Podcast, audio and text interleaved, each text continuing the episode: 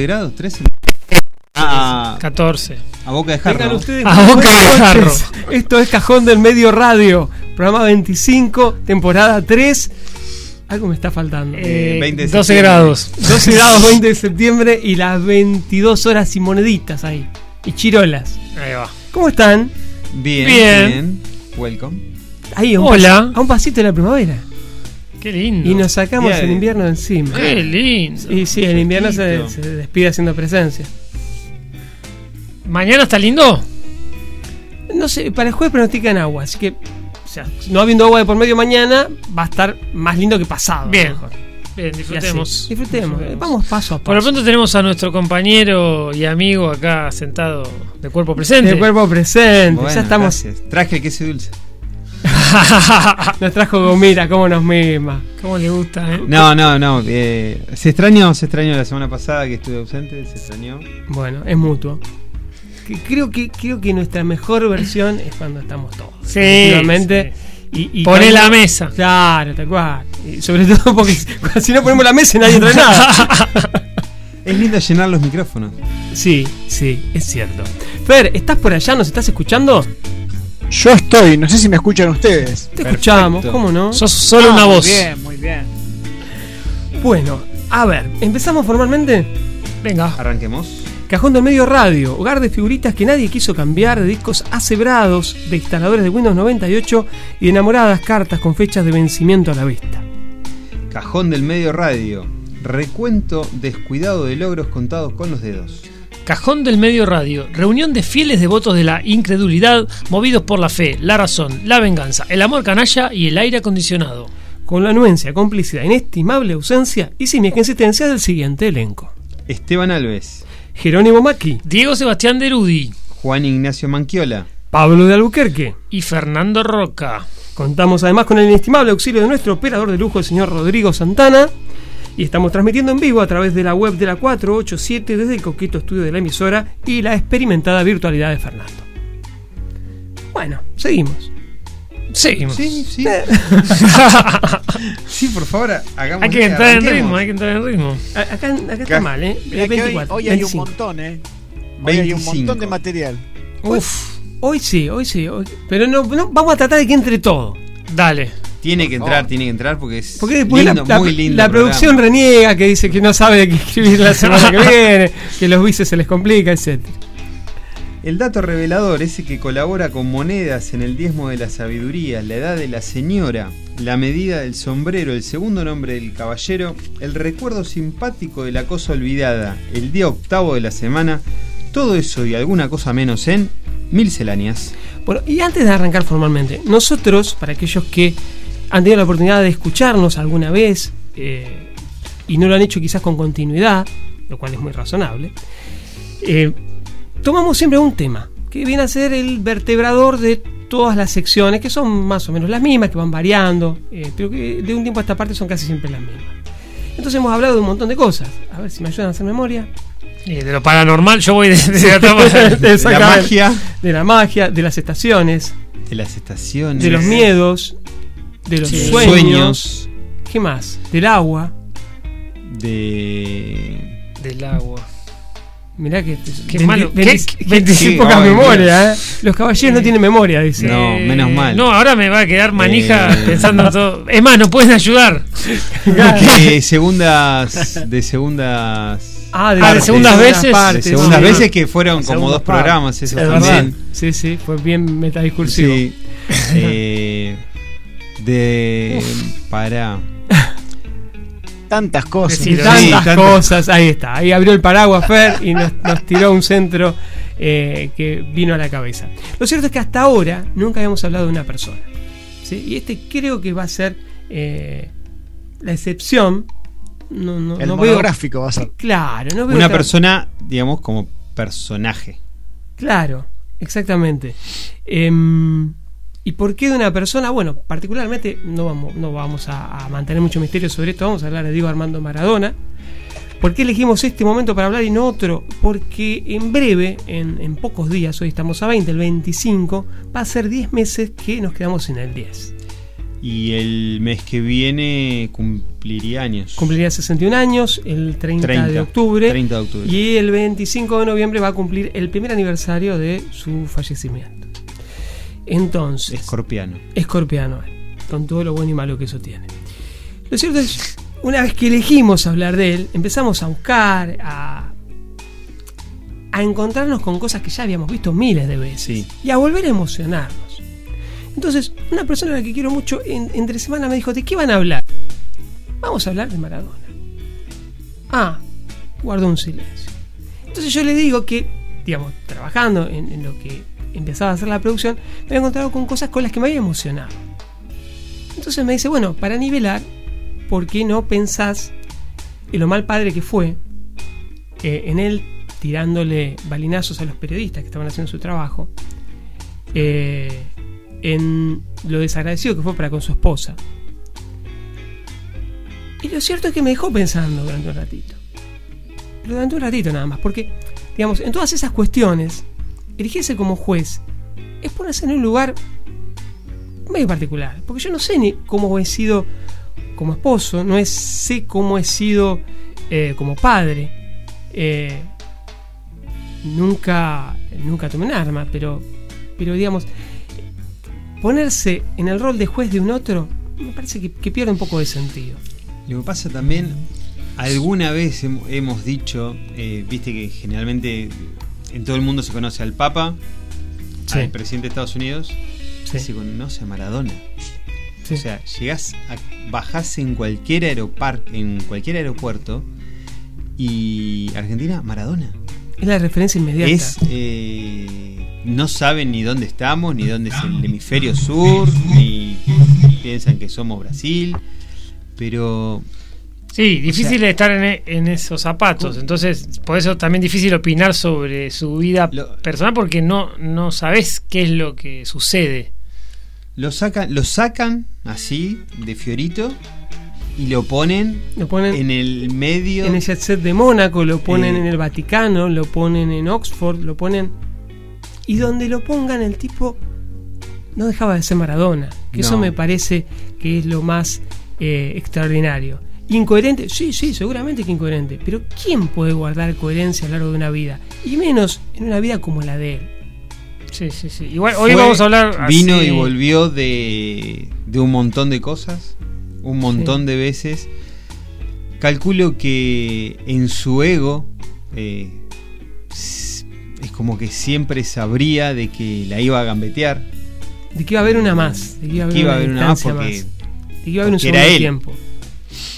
Y bueno, Y lo cierto, digamos, cuando a esta persona le doy mi respuesta de por qué íbamos a hablar de él y, y por qué me había emocionado, eh, yo creo que a los que tenemos 30, por ahí vos, vos sos el más chico de nosotros, Jero, pero los que estamos ya sobre los 40 o pasados incluso de los 40, eh, Diego fue un hito, nos fue vertebrando un montón de cosas.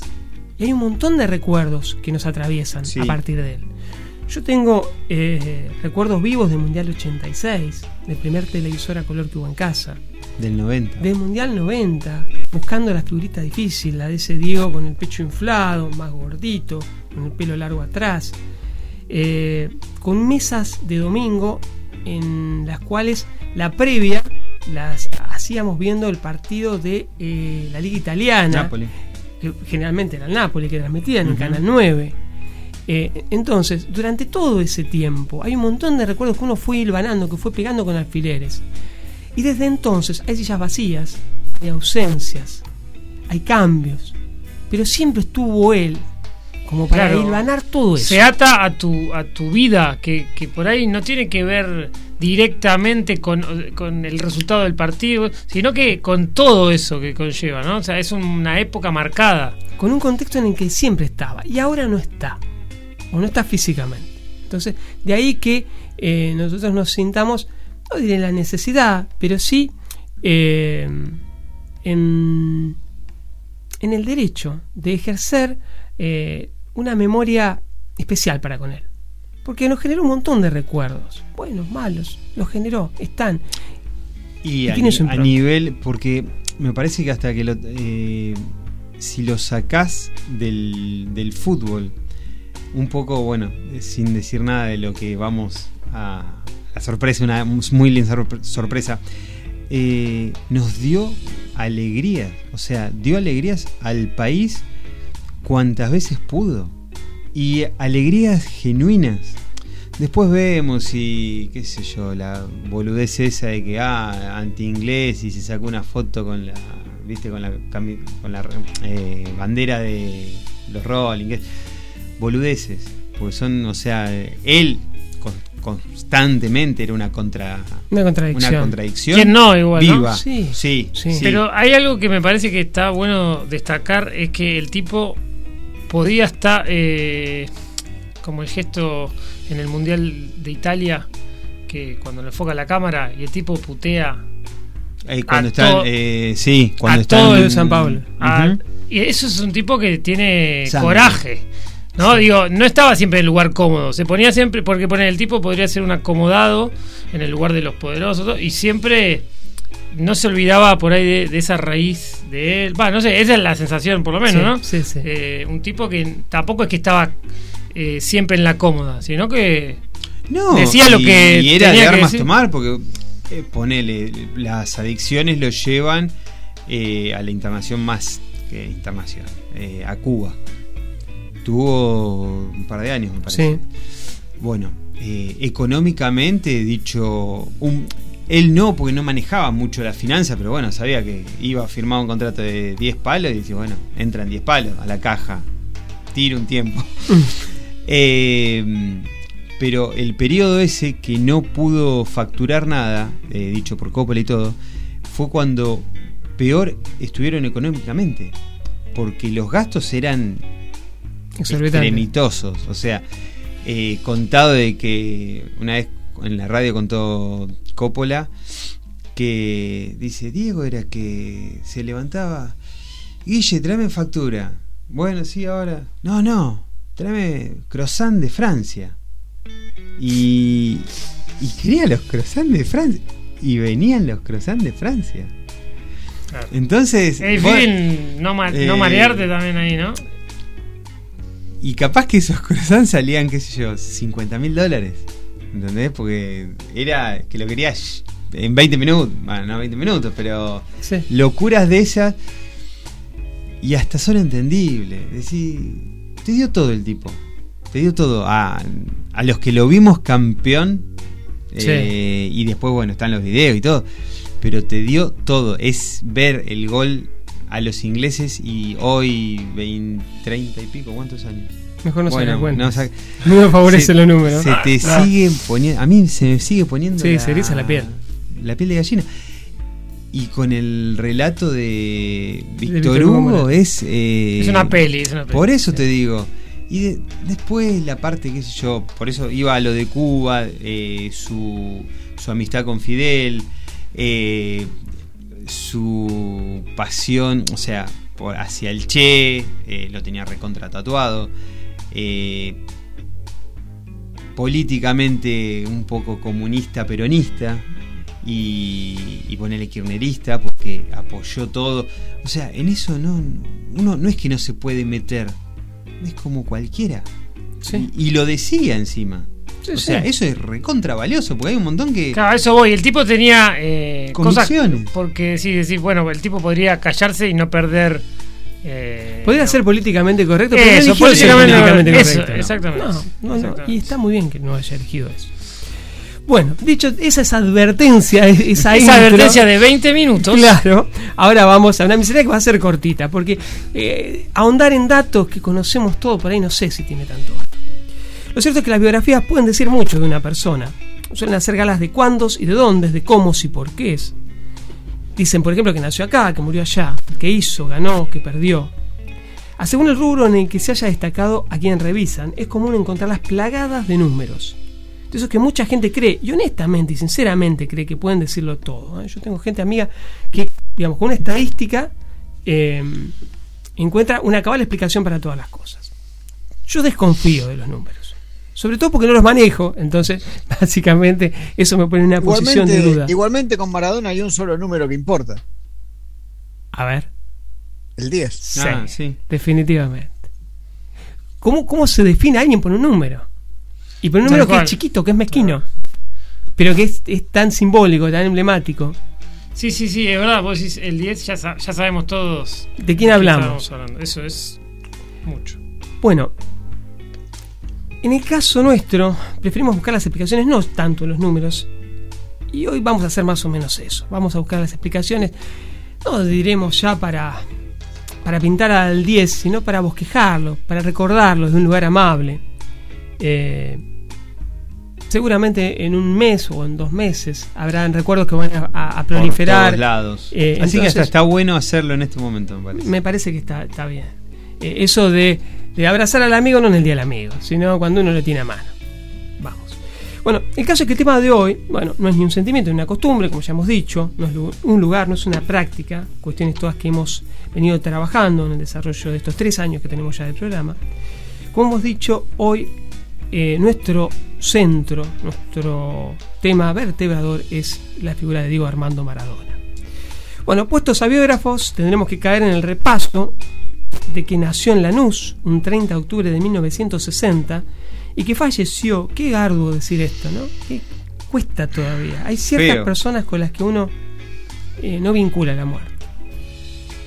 No es una buena idea la muerte, uno realmente no está muy de acuerdo con ella, pero sobre todo hay ciertas personas a las que no debería, no debería tratar personalmente. No. Porque debería darle más changuín de última. Si dieron tanto, déjate joder, si es lo mismo.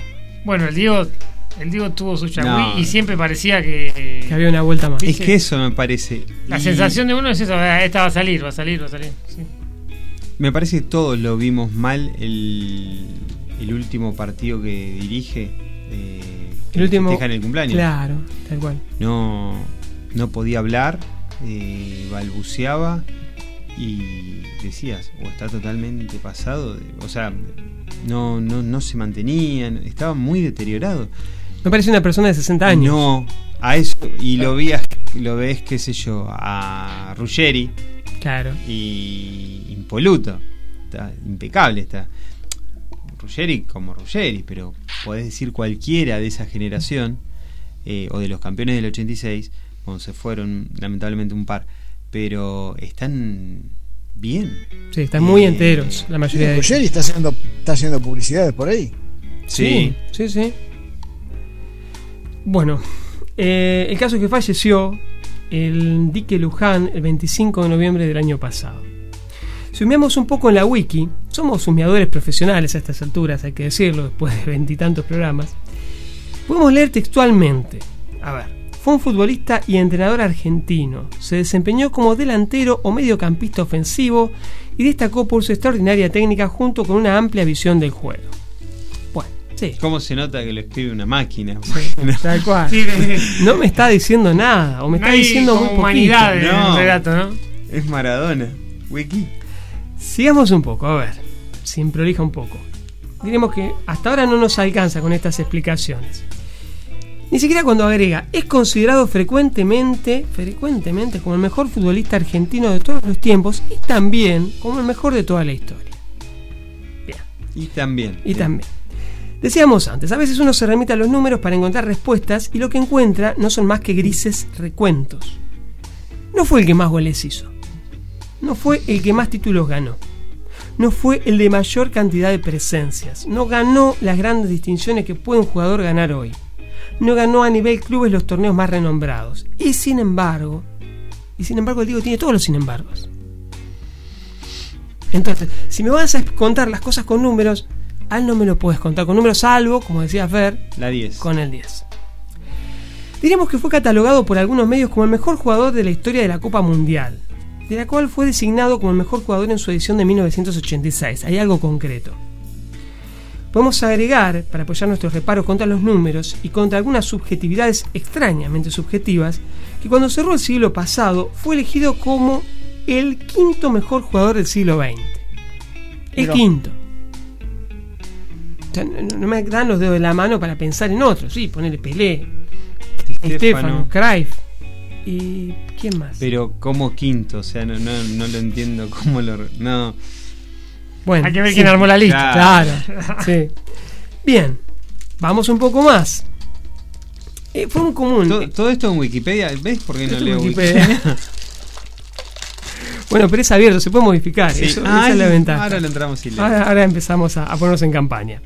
Bueno, el IFFHS, ¿sí? que es un organismo que depende de la FIFA, que tiene que ver con las estadísticas, también cerrado el siglo XX, hizo una votación ¿sí? entre notables y allí fue tercero. Va. Tercero. Ahora bien, por entonces, la FIFA también generó un premio a jugador del siglo. Y lo hizo no ya entre esos expertos, entre esos estadísticos, estadísticos, sino que lo hizo entre la gente común, entre la gente de a pie. ¿Y saben quién fue elegido como el mejor jugador del siglo XX? Diego Armando. ah. Por escándalo. Por escándalo, por escándalo. Eh, ¿Acaso los otros están muy con su calculadora en mano? ¿Acaso los otros no vean el fútbol de la misma manera en que lo vemos nosotros, como gente de a pie? Mm, Pelé, mil goles hizo. Y Sí, y un poco más me parece. Un poco más. Romario contaba también cerca de Sí, mí. sí, pero contaban lo del Sí. picadito del sábado, dale, amigo. Bueno, a ver. Acá hay datos que- de los que podemos hacer memoria todos nosotros. Surgió y debutó en Argentinos Juniors. Fue goleador en las cinco temporadas en las que estuvo en la paternal. Cinco temporadas seguidas. Tipo debuta con 16 o 17 años 16. y durante cinco años es el goleador del campeonato. Bueno, Gatti le dice, ese gordito, qué sé yo, tres pepas le clavó. encima uno lo corre al árbitro y le dice, jefe, corra, sé que de acá se lo hago. Y se lo hace, ¿no? No, Una no, cosa de locos. Bueno, lo bueno de YouTube y, y de esta modernidad en la cual todo está casi a mano, en, en el que uno el archivo lo tiene en el celular, es que todas estas maravillas que nosotros contamos, que vivimos por ahí de primera mano, porque algunos, algunas transmisiones de esas las hemos visto, no la de Argentino Junior, pero sí Mundial 86, sí Mundial 90. Eh, ustedes pueden verlo ahora, cuando se les ocurra. Después del programa, mejor. Sí, la de que está de cebollita y tendría 13 años por ahí. Sí, blanco y negro. Blanco y negro. Que ¿Y cuenta qué- su sueño. ¿Qué, qué querés? Y yo quiero jugar un mundial con Argentina. O sea, Y ser jugar, campeón del eh, mundial. eh, ya estaba. Eh, Ya estaba. Estaba pensando una película de Olmedo y Porcel que recrean esa escena con Maradona también. Sí. Que viene Maradona. eh, Que está por hacer el gol. por meter un gol, ¿no? Sí, sí. Sí, sí, sí. ¿A quién le querés dedicar el gol? Pero déjame que lo patee. le dice. Qué lindo. Bueno, después jugó en Boca, naturalmente. eh, obtuvo su primer título a nivel clubes. En Boca fue el único que obtuvo acá en la Argentina. Pasó al Barcelona. Ves que todos tenemos errores. Sí, ¿por qué no? Eh, estuvo en algún momento a punto de ir a River. Dicen que era hincha de independiente. Como todos los que van a Boca o a River. En Claro, algún momento tuvieron por ir al otro. Sí, tal cual. y, y siempre han sido hinchas de un tercero, por las dudas. Duda. Admiraba mucho a Bochini, eso Ah, es por cierto. eso, Era hincha de Bocini. No sé si independiente, pero también es, es lógico por la cercanía de Lanús a Avellaneda. Sí, Eh, uno puede plantear eso. Sí. Ahora, qué lindo ser Bochini. Y Sí. que, o sea, que Maradona te tenga te de ídolo a vos. póster, sí. Es eh, fuerte. Bueno, ¿Hay Bocini sigue vivo. Bochini, Bochini, sí. sí. No estoy diciendo No, toquemos madera, pobre pero Bochini. No, por no, eso, oh, güey, eh, estaba hablando de Bochini, eh. que es un crack total. O sea, Sí, sí, no sí, estoy sí. diciendo, bueno, eh, cualquier Medio jugador. pecho. No, No, no, no, no, no, pero- Quizás no ese tipo de fútbol, digamos. eh, Pero, pero digo, que- Ojo, que, le Maradona te tenga de ídolo, wow. No. wow. Bueno, a Aymar le debe pasar lo mismo cuando, cuando Messi habla tantas maravillas de él. O a Francesco le, le debe pasar lo mismo cuando Obvio. Zidane Es que siempre uno propio. de chico, alguno más grande ya vio y después puede ser, digamos, puede ser mejor, ¿no? Zidane le puso a uno de sus hijos Enzo. Sí, un arquero, es arquero me parece. El Enzo. Él es. Eh, el Enzo. Bueno, eh, pasó por el Barcelona, no fue su mejor versión, quizá la de Barcelona. Eh, ah, hizo igualmente cosas maravillosas. Tuvo una lesión muy grave, Andónico y Cochea lo, fracturó. Tuvo em, hepatitis también. Mira, no sabía esos dos datos. Y bueno, me parece, estoy haciendo va, memoria, juntando más o menos los años, en Barcelona 82, con la Copa del Mundo de España 82, que lo lleva Menotti, y la selección esa fue casi la de Corea-Japón. Eh, desastre. Sí, sí. Eh, se fue puteado de la cancha. Se fue expulsado el último partido de esa Copa contra, Brasil. contra, Brasil. Me parece que fue 3 a 1. 3 a 1, ¿no? Sí. Pero se fue expulsado, no hizo un buen campeonato. Y en realidad, eh, digamos, era la base del Mundial 78 con los refuerzos que implicaba Maradona, juega Ramón Díaz también. Sí, sí, porque los dos salieron campeón del mundo en el 79 claro. con la juvenil. Eh, pero no los incluyó eh, Menotti en la nómina de los que eh, ganaron el Mundial acá en el 78. era muy joven Maradona, pero bueno, nada, prefirió a Ardiles, a Alonso en ese puesto, y no lo llamó, por ejemplo, a Bocini. Esas cosas muy particulares, ¿no? Porque Bocini se encuentra con una Copa del Mundo cuando ya estaba en su caso. Mm. O sea, los mejores años de Bocini ya habían pasado. Sí. Bueno, el fútbol tienen esas cosas. Lo cierto es que eh, pasó, no diremos sin pena ni gloria, pero no tuvo su mejor versión en el Barcelona y después recaló en el Napoli. Y en el Napoli. Dios. Dios. Dios. Dios. Dios, Dios. A, la altura de San Genaro. No, no. Por encima de San Genaro. Bueno, entonces el Napoli brilló como nunca antes y como nunca después. Y después vino el declive, naturalmente. Eh, a nivel clubes pasó por el Sevilla, lo llevó Bilardo después estuvo en Newells, terminó recalando de nuevo en Boca, donde terminó por retirarse en octubre del 95. Es curioso cómo uno puede ir hilvanando una imaginaria biografía sin leer, en este caso. Sí. O sea, eh, hay muchos datos que se nos ocurren y con los que podemos darle más sustancia a estas misceláneas y no están acá en el texto. La producción no, no, no necesitó ponerlos, o no se les ocurrió capaz. Pero lo cierto eh, es que eso también tiene Maradona. Nos da un conocimiento, una certidumbre. Eh, yo no puedo decir tanto de la vida de nadie como lo que puedo decir de la vida de Diego. Y no fíjate que eh, estaba pensando eso, de que hacemos un párrafo y, ya te ocurre algo para decir.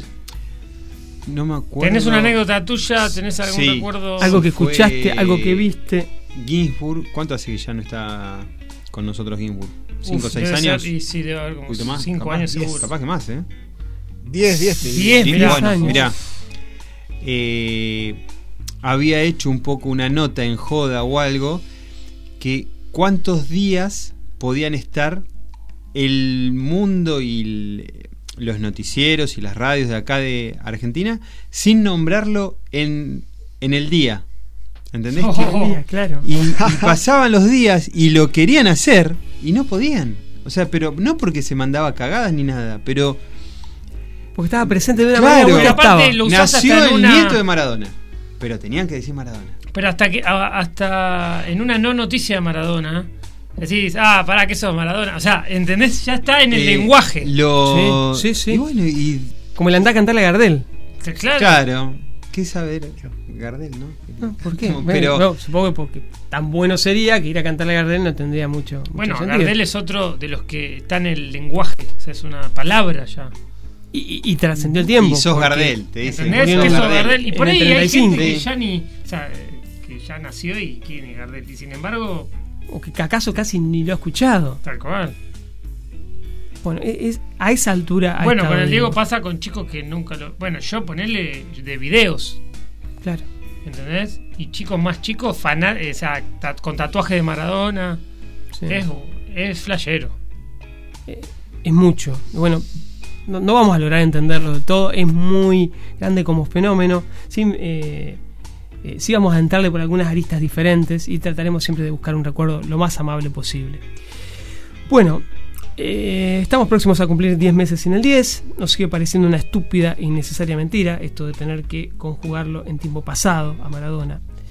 Y para arrancar con estos ejercicios amables de la memoria, vamos a convocar a calle 13 eh, en esta ocasión. Todos nuestros temas hoy van a tener de alguna manera que ver con Maradona, naturalmente. Y está bien. Y dejamos afuera muchos otros temas que podríamos haber elegido que también iban a hablar de Maradona. Ahora elegimos de calle 13 em, una canción que tranquilamente podría ser banda sonora de cualquier biografía que tenga bien ofrecerse sobre el 10. De calle 13 entonces para arrancar este lunes 20 de septiembre, maradoneado donde lo subiera con Me vieron cruzar.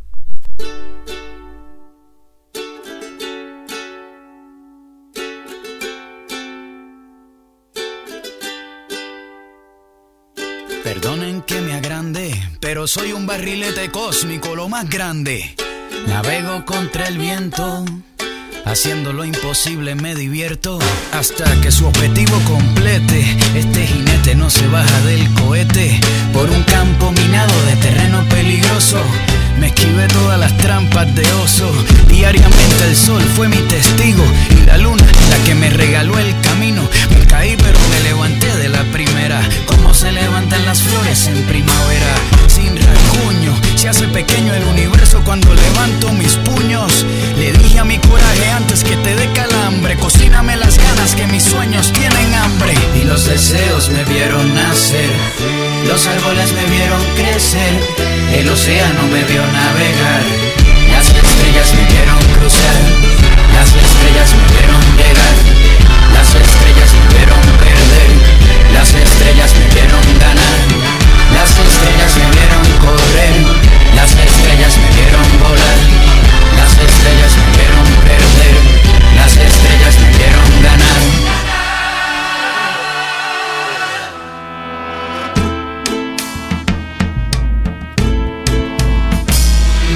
Desmayan mis rodillas, si se me cae el cielo, si se desfigura el día y se convierte en hielo, si mi sangre se torna color cobarde frío, si mi valor tiene el estómago vacío, si mis sueños se pelean con la suerte, puede que el fracaso abra los ojos y despierte.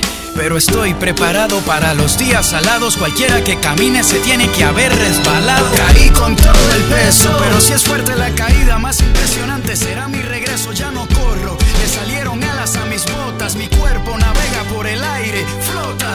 Voy contra todo, hago sudar al viento. Cada paso que doy va narrando un cuento. Hasta mis hazañas se asombran. La historia me persigue porque la convertí en sombra. Y los deseos me vieron nacer. Los árboles me vieron crecer, el océano me vio navegar, las estrellas me vieron cruzar, las estrellas me vieron llegar, las estrellas me vieron perder, las estrellas me vieron ganar, las estrellas me vieron correr, las estrellas me vieron volar, las estrellas me vieron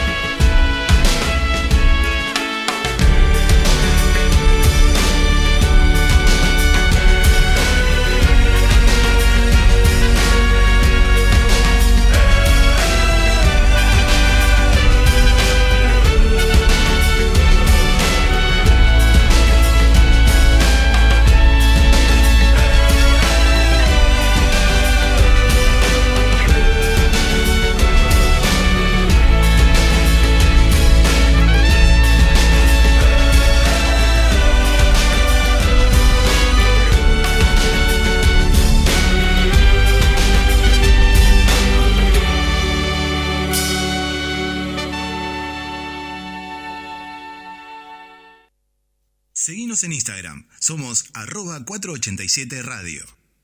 Seguinos en Instagram, somos arroba 487 radio.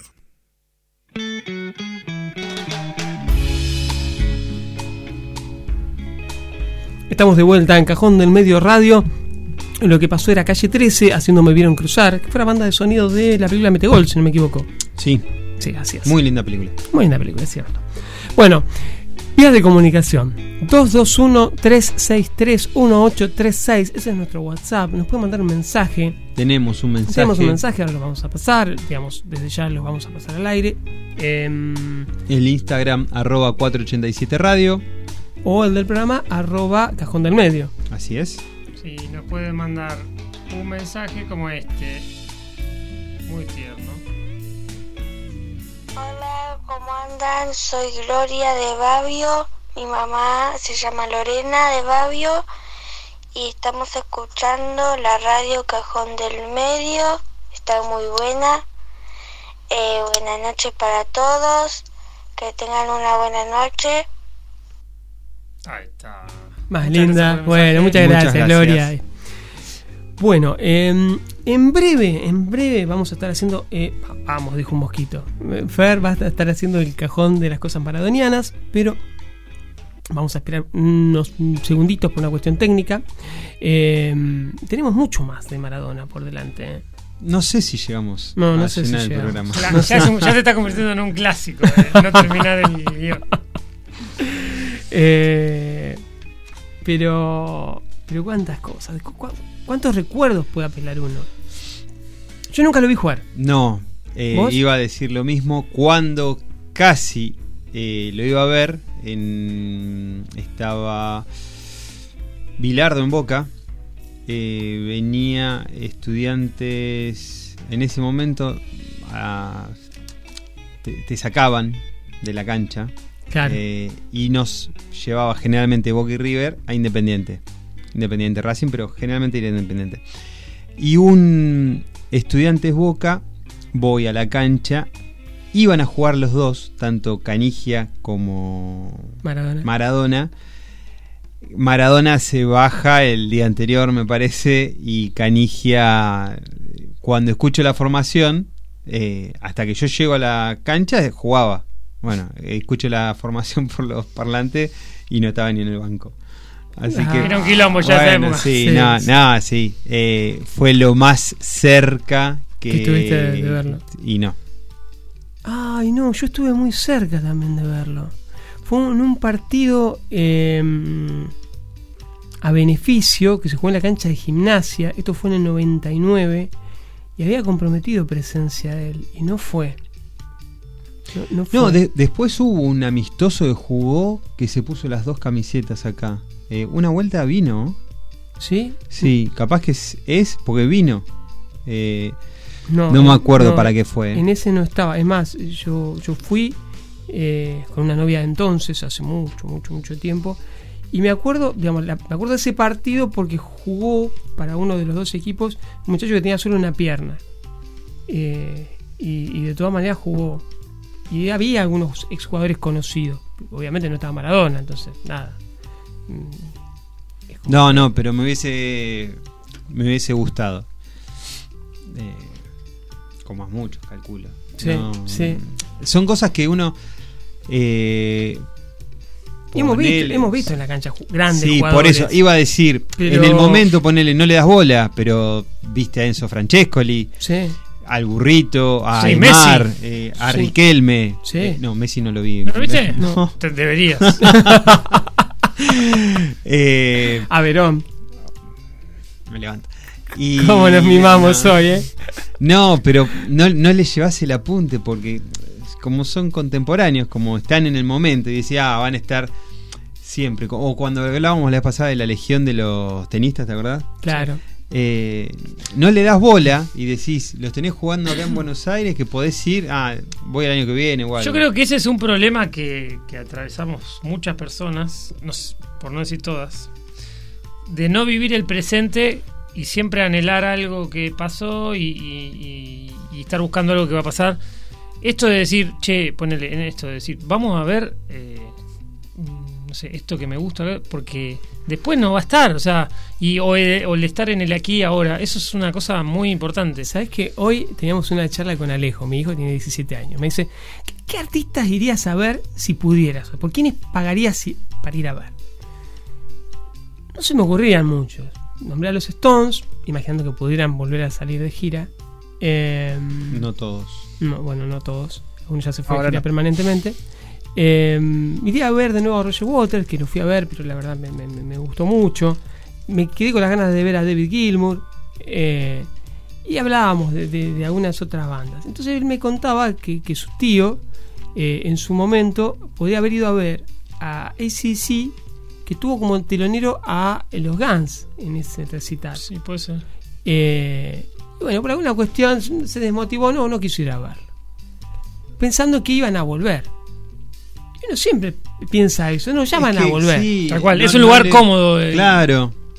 Aparte, en esa época era una cosa que volvía, o sea, era dos, tres artistas internacionales por fin de semana que tenía. Durante los 90 era terrible. Sí. Era Claro. River y Vélez eran desfiladero. Me acuerdo el tema ese, paren de venir, paren de venir, ¿se acuerdan? Sí. Bueno, Boca también, los Backstreet Boys fueron a Boca. Ah, y Sabina. Esa viene la- Algo que, que me que popurrí. Em, algo que nos dejó la pandemia, yo creo que es de última, es esa sensación de, bueno, Ay. muchachos, salgamos ahora a, a vivir que Que es el Sí, momento sí, ahora. Eh, no sabés. me parece Claro. que eso.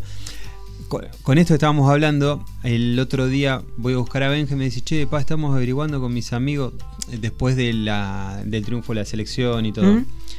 Dice, queremos organizar para en noviembre la próxima fecha. Eh, En octubre, ahora el mes que octubre. viene. Bueno, Una triple fecha. pero me parece que un partido es en Formosa. en No, no, no. Eh, no, eh, Scaloni pidió jugar, Jugar en- acá. En, el Monumental. Ah, Por el estado del campo de juego. Está no, bien. no por no, no, no, no, no te estoy es- jodiendo. Eh, pero iba, iba a ser, me parece, o en el nuevo de Santiago del Estero, Sí, o por en ahí. el Madre de Ciudades. Y no, Benja, le dejate hinchar la bola. Dice, pa, dice, va a jugar Messi. Claro. O sea, dice, no sé lo que. Le digo, pero hijo, el otro día ponele hubo 20.000 entradas. No tirándolo abajo, ¿viste? Pero ya con todos los. Sí, todas las contras que Sí. podía tener la. la- Y dice, bueno, nos pondremos. Primero que son 4 o 5 que se tienen que poner todos dándole enter para tratar de entrar, sí, conseguir el coso. Claro. Y le digo, ponele que lo consigan dos. Y bueno, dice, ¿irán o iremos esos dos? Claro. Pero después me quedé pensando, y, está bien, le digo, bueno, yo le llevo, le digo. Ah, bueno, dice, tiene. Mira. No, no, si era, por eso te digo, si era en Santiago. Ah, Agarraba, le digo, yo pongo el viaje, le digo, usted me pone la entrada. A la cancha River no voy, dijiste vos.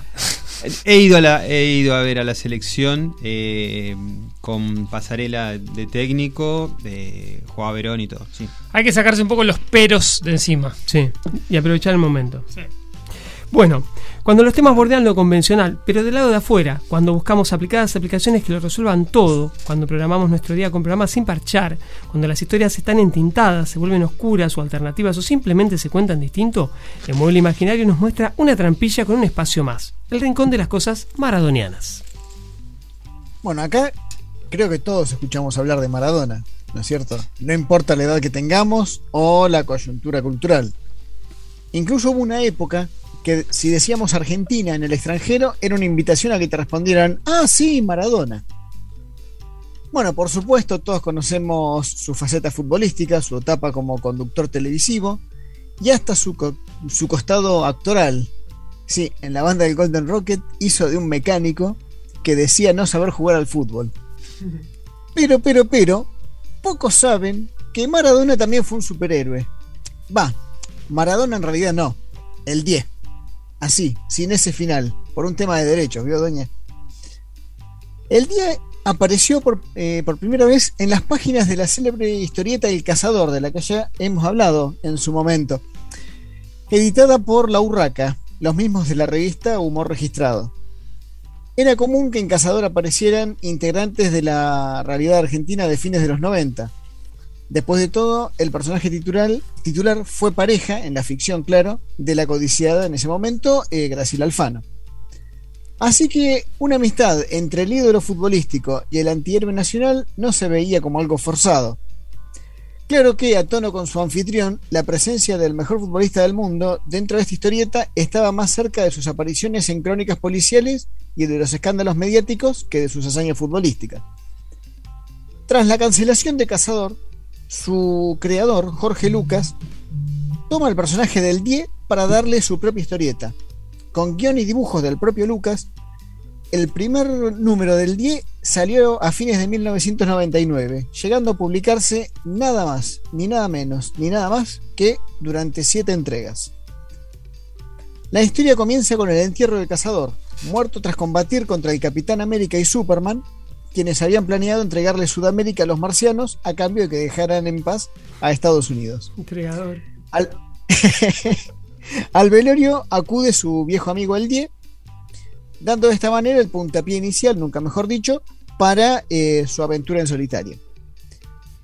En su propio título, el 10 se convierte en una especie de superhéroe que da rienda suelta al costado salvaje del popular futbolista.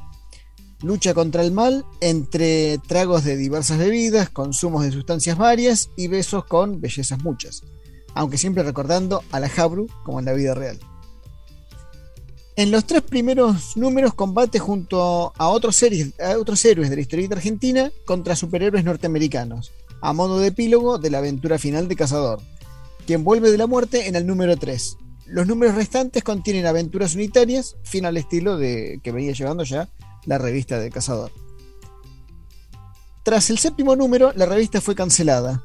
Buena parte de la culpa la tuvo el incremento de los costos de impresión, la crisis del 2001 después de todo se encontraba ahí a la vuelta de la esquina, y en parte porque su autor, Jorge Lucas, comenzó a trabajar para las grandes editoriales norteamericanas como Marvel y DC, a quienes les interesó el tratamiento estético que él le había dado a sus icónicos personajes, por más que los pusiera como villanos. La revista del Die hoy en día es conseguible, principalmente por Mercado Libre o en esas cuevas de libros y revistas usadas. También se consigue el libro de oro del Die y Cazador, editado en el año 2002, el cual recopila los siete números individuales y además incluye una historia inédita. Si quieren entretenerse un rato, leyendo aventuras completamente inapropiadas, aunque con un marcado amor por el hombre real detrás del mito, les sugiero que se peguen una vuelta por sus páginas. Yo recuerdo haberme reído mucho en su momento, y eso que Diegote nunca fue santo de mi devoción, a pesar de compartir su fecha de cumpleaños con mi hijo. Qué buen dato ese. bueno, pero Nunca me voy a olvidar el cumpleaños de Maradona. ¿eh? Tal cual, tal cual. Siempre tiene algo que ver con algún recuerdo nuestro. ¿Y, cómo lo musicalizamos, Fer, esto? Y música de Maradona, lo que decían hoy, hay muchos. Eh, pero creo que el tema que a mí más me gusta es el que hizo Mano Negra, Santa Maradona. Entonces, de Mano Negra, Santa Maradona y seguimos maradoneando.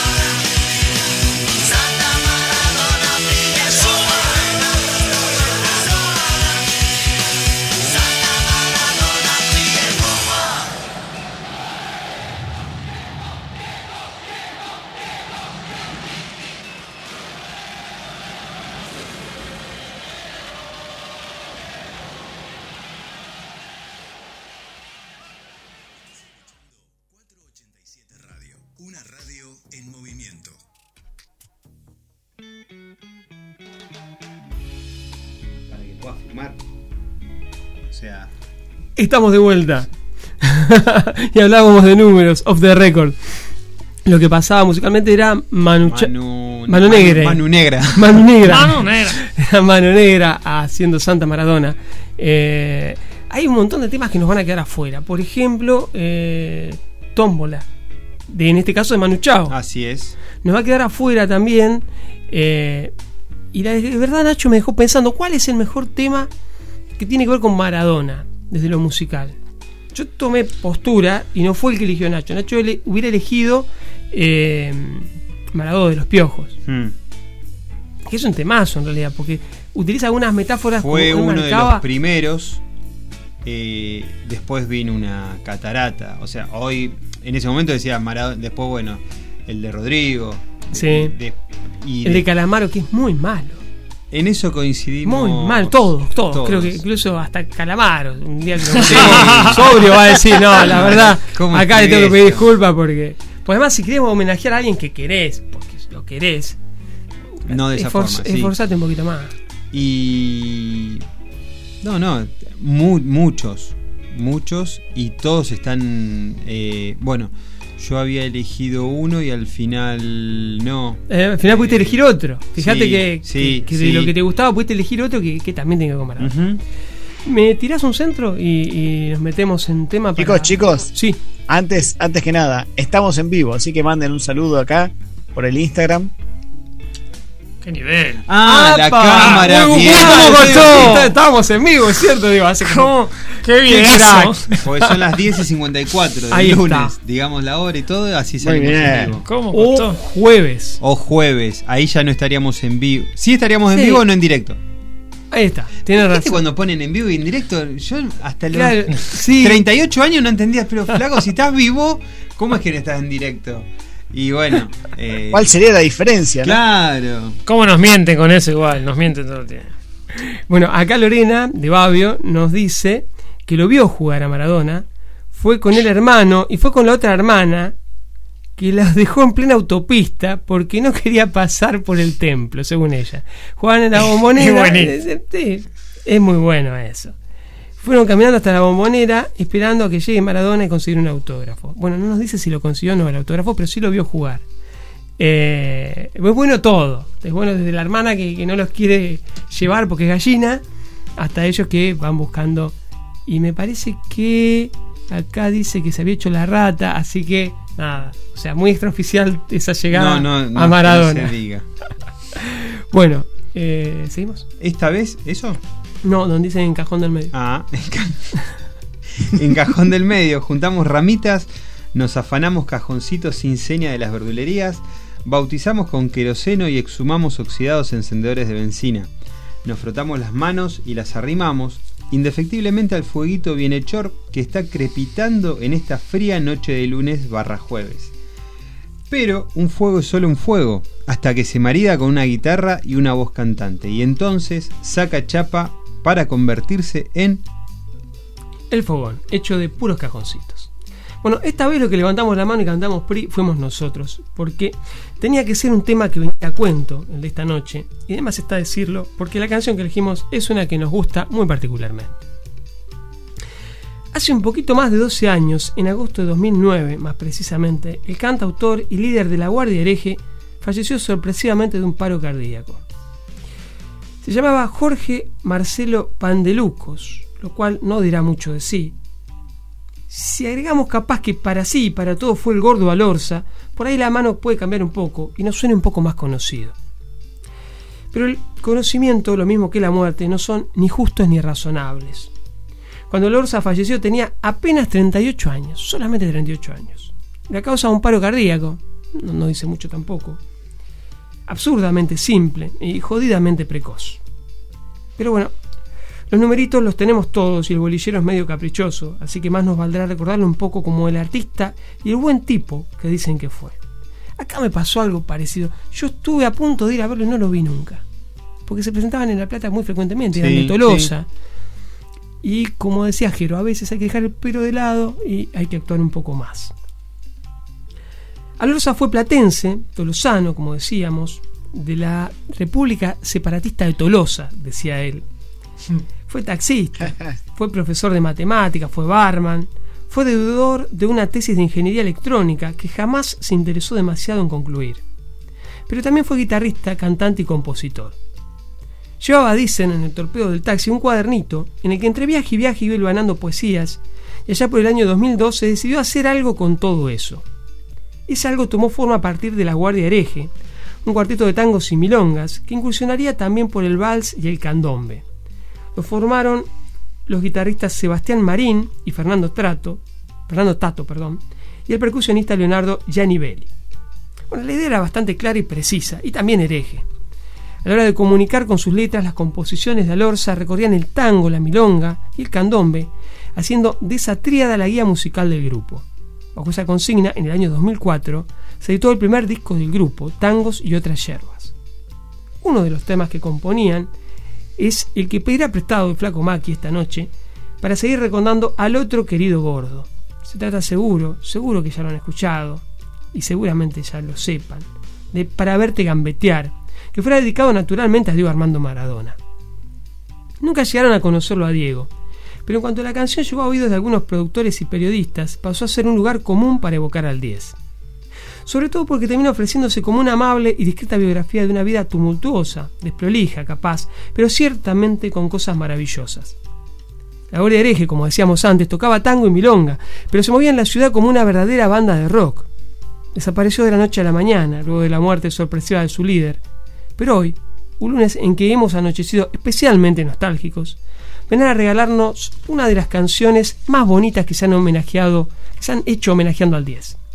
La voz de nuestro cantor de cabecera entonces, y a pedido nuestro, vamos a sincerarnos esta vez, el fogón hoy pretende alumbrar un espectáculo de esos que solo se iluminan con el sano ejercicio de la memoria. De querible Jorge Alorza entonces escuchamos a continuación un recuento de magia que hemos hecho y que tosudos como somos seguimos haciendo para verte gambetear.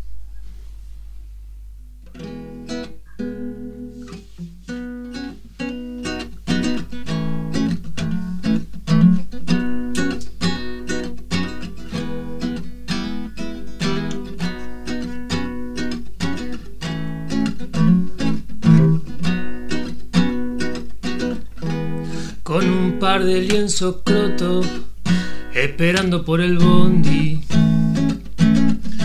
De Fiorito a Paternal, la pisada, la rabona son los chiches que los viejos no te podían regalar. Y en la villa se juntaban los pendejos para verte gambetear del riachuelo para el mundo, desde el cielo hasta el infierno. Patadas en catalán, llama nadie va a manguearle milagros a San Genaro. Porque entrabas a jugar y en los barrios faltaban televisores para verte gambetear. Ole, ole, ole, ole, ole, ole. Para verte gambetear. Ole, ole, ole, ole, ole, ole, ole, ole.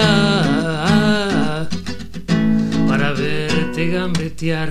30 millones de negros trapirando en tu remera. Para jugar más regalo que un cumpleaños, más premio que la quiniela, más baile que el carnaval. en los barrios faltaban televisores para verte meter empachado de ilusiones cuando vos eras el dueño fueron a desterrar y en la calle cada lágrima fue el precio para verte gambetear gordo, cara de galleta, caminando medio chueco, siempre echado para atrás como no te daban pase, te piantaste de los muertos. Te iban a parar y rezamos en La Habana y en Buenos Aires para verte gambetear con la sonrisa de pibe, con el brazo guerrillero y el corazón de arrabal, la zurdita endemoniada y el martillo en el garguero. Más, no hace falta más que entrecerrar los ojos para verte gambetear. Ole, ole, ole, ole,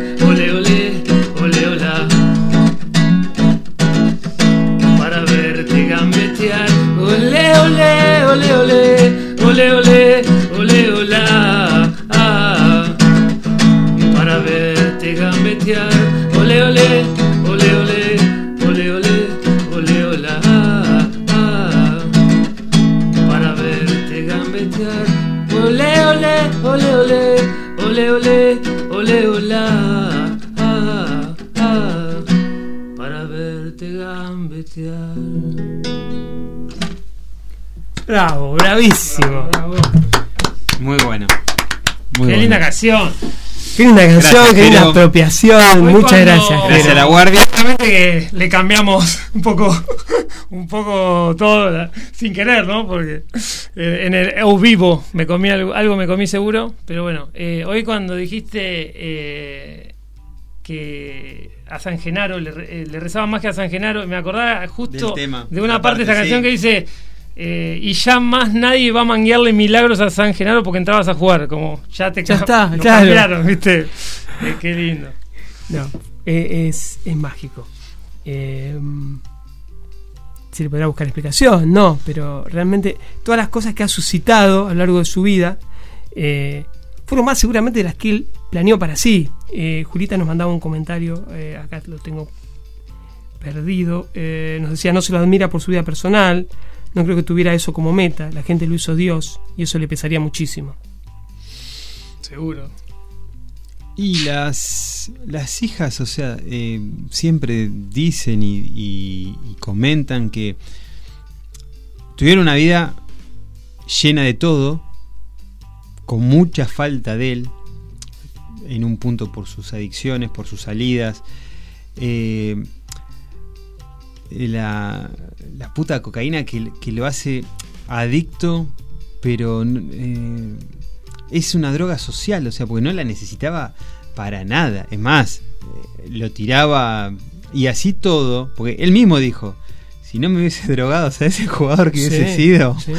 Hay un texto de, de Galeano eh, en el que trae a cuento eso, de, digamos, cuando lo cuentan con eh, el positivo de efedrina, esa imagen no se nos borra nunca, No, de la no. enfermera agarrándolo Agarra- la- No, no, terrible. y, y hubo mucho de cama y vamos, dale. Éramos Eh, de punta Esteban, a punta éramos lo vi- lo campeones. vimos y to- éramos campeones, pero eh, viste que campeones sos cuando levantás la copa. Pero como veníamos, encima un mundial que terminó por Más penales, triste, por penales. impresentable. Tendría que devolver ese campeonato mundial de Brasil. Yo, yo me acuerdo en la Por casa. penales, boludo. Encima lo gana Brasil. Sí, Sí, a Italia. Brasil, ahí está. La puta madre. Bueno, seguimos adelante porque no nos va a alcanzar el tiempo. Sigamos nomás. Entonces, em, las líneas de montaje no se andarían encontrando. Las factorías dicen sin, siguen sin tener las matrices.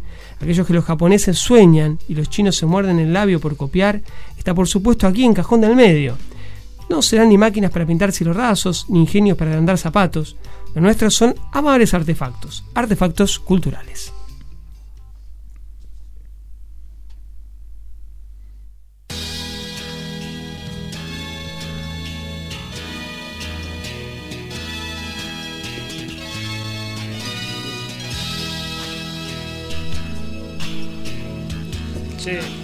Qué momento?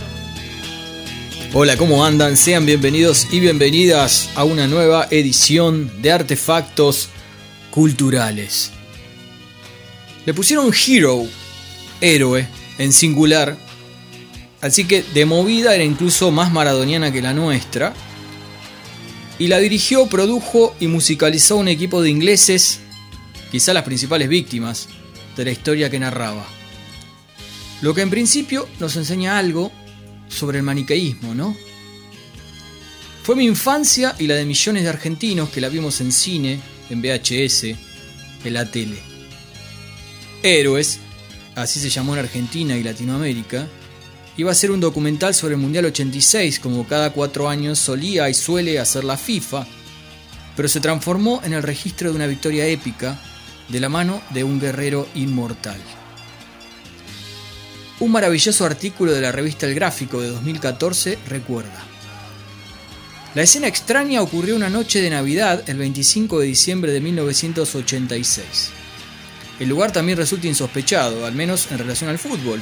El cine Gran Rex en Corrientes al 800, muchos años después reconvertido en teatro.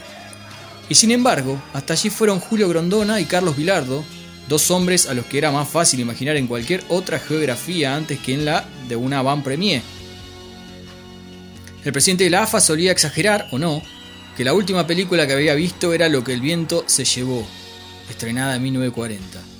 Mientras que el técnico de la selección todavía le gusta repetir que no vuelve al cine desde Los Caballeros de la Cama Redonda, una de Alberto Olmedo y Jorge Porcel de 1973.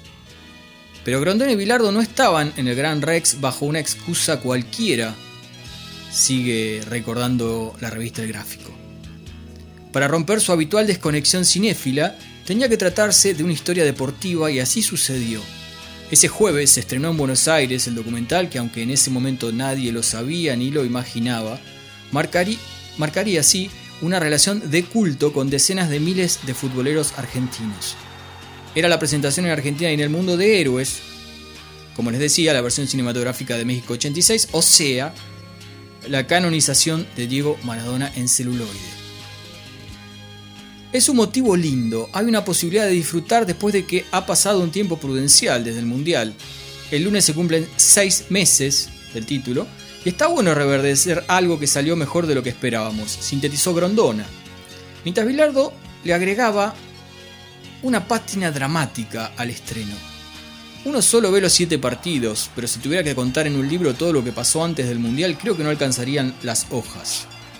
Sostuvo el entrenador, a la vez que José Luis Brown, el Tata, acudía en representación del plantel.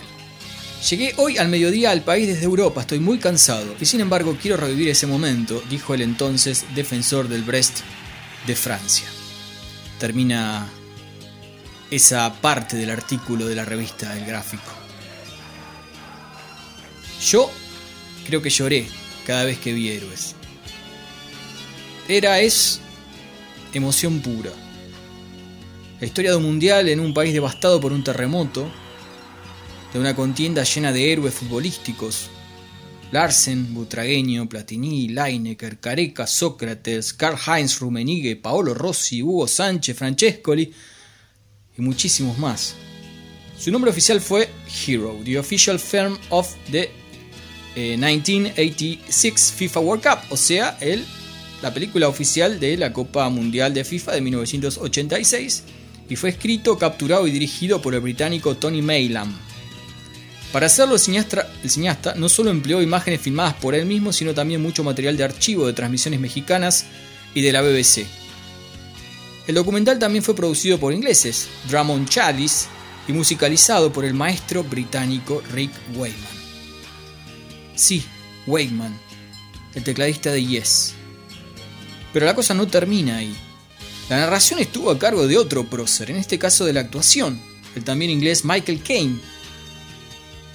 En Argentina, sin embargo, la escuchamos en la voz con mayúscula de Ernesto Fried, el de la aventura del hombre, el del show de Benny Hill, la voz de los 80 y 90 aquí, en el país. Existen algunos deportistas tan dotados y talentosos que pueden elevar un equipo a un extraordinario nivel de perfección, capaces a veces de sostener a una nación entera. Diego Maradona es uno de estos deportistas, decía Fried en un fragmento de la película. Mailam, director y guionista, también apeló a los audios de José María Muñoz, quien aparece con su relato en una gran cantidad de goles. La película contó con la tarea de ocho camarógrafos, varios de los cuales se dedicaron a seguir exclusivamente a Maradona a medida que la Argentina avanzaba y Diego se convertía en la figura excluyente. En la última semana de diciembre de 1986, esto es interesantísimo, entre las películas que compartieron cartelera con héroes se destacó Alien el Regreso, protagonizada, otra vez protagonizada por supuesto, por Sigourney Weaver en el papel de la teniente Ripley y dirigida en este caso por James Cameron. Se trató de la segunda de la saga, como recuerda el diario La Nación. También se exhibían por esos días peligrosamente juntos con Robert Redford y Daniel Hanna, eh, la que había hecho de Sirena, ¿recuerdan? Por fin me la quité de encima con Danny DeVito y la maravillosa cortocircuito, entre otras. En el caso del VHS, Héroes fue editada recién en 1988, año en que estalló el auge del home video en el país. Los derechos del documental y su difusión finalmente regresaron a la productora Walmart Samuelson, por lo que es muy difícil encontrar copias en DVD o Blu-ray, salvo alguna versión medio casera realizada por algún fanático, ya que las copias originales, los masters, se perdieron en un incendio, como revela Sebastián Sparza en un artículo de su autoría. Como los derechos de las imágenes de los jugadores y los partidos pertenecen a la FIFA, también es muy difícil encontrarlo en Internet. Todo eso colaboró para que Héroe se vuelva una pieza de colección invaluable y de hecho, al morir el 10, la FIFA lo recordó exhibiendo el film en su página oficial. Hay un aspecto de la película que es sin duda eminentemente argentino, que la recorre en su metraje y en nuestro recuerdo. Cuando suena donde sea los que vimos el Mundial, los que vimos el estreno de Héroes y su impacto, tenemos un flashback inmediato. Estemos donde estemos.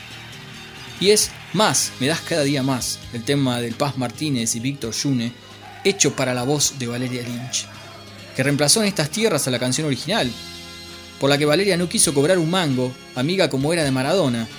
De hecho, para el Diego ella era la número uno. Tenía su póster en la concentración en México y allí la recibió no bien comenzado el Mundial, y que será para siempre la canción de Héroes. Tal vez la frase más recordada de Héroes del documental sea la última. Hoy, 29 de junio de 1986, Diego Armando Maradona ha alcanzado su culminación y ha conseguido la inmortalidad. Mientras el nuevo rey levantaba los brazos en simultáneo al último silbato, silbatazo del brasileño Romualdo Arfi Filho, el árbitro de la final ante Alemania. Y para cerrar este artefactos, considerando que la joya, me das cada día más, ya forma parte del soundtrack del programa de hoy que va a sonar un poquito más adelante, escuchemos la canción original del docu, no tan conocida en estas tierras, por, este, por estos puntos del mapa, la que era la canción original, al menos aquí, antes de la, la irrupción estelar que les decía de Valeria Lynch. Se trata de Special Kind of Hero, un tipo especial héroe, escrita por el mencionado rey de los sintetizadores Rick Wakeman e interpretada por Stephanie Lawrence. Nos despedimos entonces de esta edición tan especial de artefactos culturales y nos encontramos la semana que viene.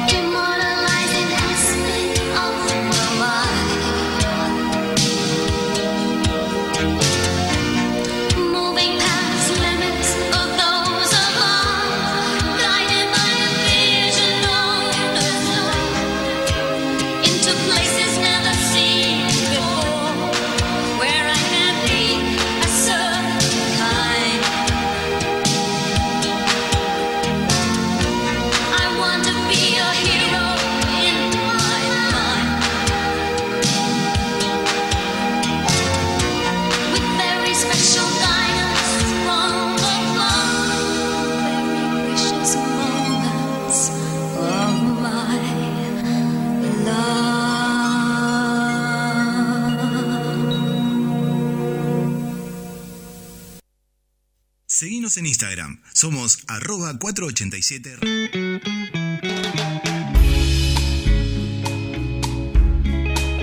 Estamos de nuevo en Cajón del Medio Radio, lunes 20 de septiembre. Nuestras vías de comunicación a través de WhatsApp son el 221-363-1836. Y A, tra- a través Ah, de. el Instagram arroba 487 radio. Y si no, el del programa. Cajón del medio. Arroba. Antes. Estamos afiladísimos. Em, bueno, lo que acabamos de escuchar era eh, A Special King of Hero de Stephanie Lawrence. Con razón eligieron el tema de, no por menospreciar el de Valeria Lynch, pero tiene un tesoro, Power. una injuria, una injuria que este no tiene. Este como que, claro, muy inglés. Muy inglés. Sí, claro. ¿Habrán quedado enojados? No Por sé, ese bueno, gol- sí, ¿por qué? ¿Con cuál Que de los no- dos? Y el que ¿Con cuál te no enojarías más vos? Eh, no, y por mis raíces, eh, no, con ninguno de los dos. No, enojarme, me los como los dos. Me lo hacen y me lo como los dos. Digo, está bien, mano, vale. Está bien. Y Eh, el eh, otro es eh, poesía para, para la vista. Sí, sí, sí. Bueno, em, cuando lo nuevo no es nuevo, cuando lo que se acaba de hacer cruje con vetas doradas, cuando el humo es una invitación y la advertencia es un ojo que está que pela, pues entonces es el tiempo de esto que está recién horneado. Bueno, venimos hablando de Maradona, conocido, agasajado en todo el mundo y en los planetas limítrofes también. Eh, estábamos comentando eso recién, que un tipo que comió y conoció los platos más exquisitos, los mejores manjares del mundo, desde el videíto ese del tipito que tira la sal así, ¿viste? El, Sí. el chef ese, Que no me saca acuerdo, los huesos. es en Dubai me parece ese, que la saca, sí, que lo- dice, lo- mirá cómo lo sacó todo limpito, No, que no, se no. le cae la baba el video ese, no, magnífico el Diego. Bueno, de todo, de todo, comió, probó, tomó lo que quiso, pero tenía dentro de sus debilidades y su idolatría y su amor incondicional hacia Doña Tota, hacia su madre, el tipo llegaba a Buenos Aires, iba a Segurola y La Habana y la madre lo esperaba con la milanesa napolitana con papa frita.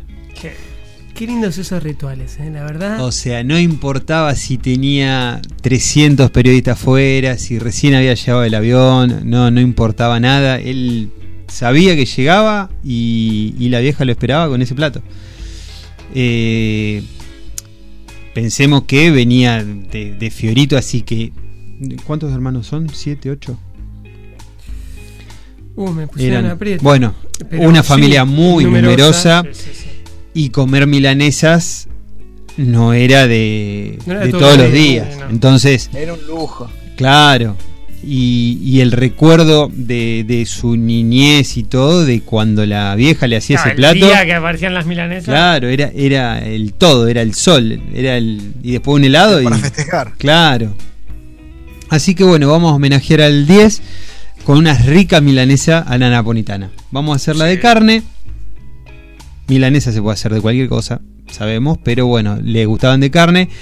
Y por lo que un poquito estuve viendo, eh, le gustaban de peseto. Mira, Ah, Eh, o sea, era Mirá ahí, ca- chetón, sí, ahí. ahí. capaz del lujo. Generalmente, bueno, los cortes que se usan para milanesa es la cuadrada, bola de lomo o nalga. claro. Y el peseto ya es más eh, tiernito, es un el peseto se usa para el vitel toné de, Claro, de la claro. fiesta nomás. Igual ojo que yo Garpa la de peseto. Sí, sí, la, la milanesa de garpa, pero no me eh, a mí, eh, Hmm. no me parece eh, que le gane por goleada a las otras tres. No, Me es, pasa a mí. eh, capaz que la, la formita más cilíndrica, Es más chiquita, claro, sí, es, sí, es es como individual. estética eh, y tiene y es más tiernita todo. es más tiernita, pero media gruesita. Vamos a cortarla media gruesita. Bien. Bueno, venimos cocinando siempre para cuatro. Seguimos cocinando para cuatro. Vamos a la carnicería. Medio kilo de peseto, cortado para milanesa. Se lo pedimos así a nuestro carnicero amigo. Y le decimos. Si es que tenemos, Siempre claro. tenemos. Media gruesita. Eh, Porque si no es muy finita y feta fiambre, ¿no? Bien. No sea que el. No, no, no. Ah. no, no, Bueno, Esa es la mente. No, no, a mí me, me- me gusta más finita porque es más fácil que le acierte la cocción. Claro. Ah, está bien. Tampoco vamos a pedirle qué? churrasco. No, bueno, No, está bien. eh, vamos a hablar de unos 5 milímetros. Listo, sí, firmo. Eh, Cinco- cinco milímetros. Para, para los números, los números de la cocina sí. Vos me decís. Claro, me preferís- mensurás, te da- te da orden, te da- Claro, me ordena, me ordena. Bueno, entonces tenemos el medio kilo de peseto. Vamos a hacer. eh, lo vamos a poner directamente. Vamos a batir tres huevos. Tres huevos lo vamos a salpimentar. Chorrito de vinagre que le queda rico. Mira. Cucharadita de mostaza. También le va rico. Poquito Rico. ajo y perejil. Tiene que ir. O sea, fresco. Bien. No me vengas con los polvitos esos que usamos. No, bueno. Eh, Provenzal. no, no, por eso. Ajo y perejil fresco, de la quinta. Revolvemos bien, dejamos mari- maridar ahí un poquito la, la carne para que se vaya mm, tomando el Absorbiendo. gustito. Sí, aparte ya empieza a hidratarse para lo que va a ser el, el empanado. La empanamos, vamos a pasarla una vez, porque la tota se la hacía una vez. Cuando había que ajustar un poquito, se la pasaba dos veces, que es más gruesita y más contundente. Pero si no, la panamos una vez sola. Entonces la tenemos ahí en el huevo batido. Vamos levantando con un tenedor, ponemos en la asadera con el pan rallado, hacemos milanesa y ya las vamos reservando. Para luego freírlas. Recomendación. Hmm. Primero que pase por frío. O sea, una vez que hacemos la, eh, hacemos la milanesa, Ah, la ponemos Ah, mira. media hora, 40 minutos en la heladera para que se pegue bien el Para pan rallado, digamos. claro, y no se nos infle en la Ah. cocción. ¿Viste cuando Ah, se despega? Sí. Sí. Bueno, es porque no Le se faltó llegó- frío. Le faltó frío a la milanesa. Ah, ese me encantó ese dato, no lo tenía. Digo, Odio que se despegue, cuando se despega me da- Bueno, es eh, eh, deja de ser milanesa. Claro, es como eso, ¿viste? Se le ve la. Claro. Es como que al mago se le ve al truco, ¿viste? Claro, Ah, los hilos. ah, ah. La capaz que la ventaja que tenemos nosotros en el restaurante o algo que en, tirás en la freidora y la, la, eh, le apoyás el canasto arriba. Entonces, Como que la impedís, claro, no, impedís que se despegue, ponele. Ah, Pero no todo, o sea, nadie tiene freidora en su casa, Claro. tenemos sartenes normales. estaría saliendo cara la freidora. Claro. Y sí. Yo Eh, tengo una pregunta. dos. La milanesa, cuando. ¿Viste que si salpimentamos el coso del huevo y todo? Sí. A la, a la carne sola, ¿se le tira un poquito de sal? No. Lo que pasa es que si vos la salás previamente, Sí. pensá que después la estás poniendo en un líquido que... Se va a perder, se va a rebalar, Entonces, eh, salpimentamos la, la preparación. Ah, buenísimo. Sería una inglesa, pero a la inglesa le tenemos que echar un chorrito de leche como para alivianar un poquito. Pero vamos a hacer la batido de huevo puro. Bien. Eh, Yo también, también tengo una, pregu- una preguntita. Sí, Eh, yo me acuerdo que, por ejemplo, mi mamá cuando hacía las milanesas, hacía, mira, así, papá, un cierto huevo, pan rallado, vuelta y vuelta. La última que quedaba, y esa era exclusiva para ella, era pan rallado, huevo, pan rallado de vuelta, huevo de vuelta, pan rallado de vuelta. ¿Está permitido eso? para tu No, mamá no sí. para la salud. ¿Es legal eso? Y eh, ahí, ahí tenemos un problema técnico que sería que eh, es más el pan rallado que, que, que la carne. Está superando los Eh, 5 claro. milímetros de rigor. No le llega No, nunca el. ¿Qué talón pasa? Eh, roja capaz la- que a tu vieja le gusta, le gusta jugosa la milanesa, entonces le quería hacer una buena costrita para que no le llegue tanto. Pero no, ¿qué pasa? Eh, terminás comiendo huevo pan rallado. Huevo pan rallado. Es- se puede hacer doble pasada. Cuando haces doble pasada, arrancás por el pan rallado. Haces pan rallado, huevo, pan rallado, huevo. Claro, Eh, claro, claro. Perdón, pan rallado, huevo, pan rallado. Ese es un doble apanado. Pero ya Ah. doble huevo es. Nunca escuché esa. Igual, eh. ojo con que puedes. Nunca digas nunca, ¿viste? Puede empezar a hacer eh, furor la triple. No, el. ¿Sabes en qué Yo se lo he hecho. Yo lo he el doble hecho. apanado, Fer, el doble apanado se utiliza en los Sí. bastoncitos de mozzarella. Ah, Ah, mira. Pensemos que tenemos un queso que va a entrar a, freír, a, un medio graso a freírse y, si, no, si le haces una buena cobertura se te, se te pincha por todos lados. Así que sí, Claro. el bastoncito de mozzarella lleva un doble, un doble huevo, obvio que un doble apanado, pero sí un doble huevo. Bueno, las, las vamos fritando o friendo, las retiramos y las vamos a poner en varias piseras, somos cuatro, así que con... Decime. Horno no. Sí, sí, sí. No, no, pero al horno no. Al horno y... Arranquemos hoy. Sí. Es el Diego. Y es el hoy Diego, el Diego, eh. metemos un... Sí. No, medias tintas no. No, no, no, eh, porque para eso lo hacemos de harina integral. y- Sí, no, basta. eh, no. Milanesa de soja napolitana. Qué Déjame- En Fiorito, justamente. Claro, Papá, no, no, vamos, no, no, vamos, con, vamos con aceite Sí. y si está humeando, mejor. Mejor. Las vamos poniendo en la, en la piscera. Acá, gusto personal, salsa fileto o salsa de tomate, pero eh, yo prefiero la cocida, o sea, eh, no la que hacemos para la pizza, que es en tomate crudo, ya lo hemos dicho alguna vez. La cocida, la que hacemos para el tuco, sin la carne picada. Eh, salseamos todas las milanesas. Y ya la mandamos al horno con la mozzarella y el jamón. Particularmente yo el tomate se lo pongo a medio derretir el queso para que no quede Sí, tan reseco, sí, sí. Que se rompa tanto. Claro. O sea que tenga un poquito de textura el tomate. Y bueno, cuando sale bien calentita con un buen pureo con unas ricas papas fritas, poquito de orégano arriba y ahí tenemos el plato uno de los platos preferidos del Diego y el plato que siempre le pedía a la madre cuando venía para Me para encantó, Argentina. Me encantó. Además, un- digamos, una que sabemos todo, una que comemos todo. Es fácil. Sí, ahí es- está. Claro. Qué Sí, bueno sí. eso, que al, que al tipo tan extraordinario le gusta algo tan común. Es buenísimo. No, qué agua, eh. Tranquilamente, tranquilamente podría haber pedido caviar de la quinta montaña de los Urales y el tipo va y te pide una milanesa napolitana. Es crack. En, me pare- lo de Cuba lo hablamos en, en el recreo, ¿no? Acá. Ya lo- ya- la- el recreo. No, pues dentro de lo que estábamos contando. No, no, lo dijimos al aire. ¿La del Hablamos de los números. Que digamos, que, cuánto, que el tiempo que dejó de facturar Diego, Sí. el tiempo que estaba en Cuba, eh, digamos, tenía que ver, digamos, las, los desequilibrios financieros con el hecho de esos pedidos tan particulares como. eh, Croissant para desayunar, recién horneado de me animé a decirlo yo. y al hecho de que no ingresaban dinero en las arcas. Bueno, nada, me encantó, como siempre. Además, con cosas que, como siempre, que uno no sabía. Está bien, partimos de un desconocimiento casi absoluto de mi No, parte. pero Milanga, Milanga. Siempre no. hay un dato igual, hasta en el plato simple, siempre hay un dato que, que uno no tenía. No. Por ejemplo, en, este- en mi caso, el de la heladera. Sí, sí. En el queso y dulce, en el queso y dulce, En el queso y en el dulce. queso y dulce, eh, por ahí en el grosor de El- los... El, espesor, en el claro. espesor, siempre hay algo... Hasta lo minimalista el tipo hace diferencia. Sí, en una baldosa. Eh, eso te das cuenta de la grandeza. ¿Ya eh. probaron el queso con uva? Pues se los vengo diciendo. ¿Eh? No, boludeces no, pero... No, no, no, no, ya está. Pará, yo, abuses, yo no probé la Oreo con Roquefort que dijiste la vez pasada. Te la voy a devolver esa. Eh, bueno, así que nada, ahí pasó el recién horneado del día de la fecha. Y musicalmente, ¿cómo cerramos esto? ¿Qué había elegido?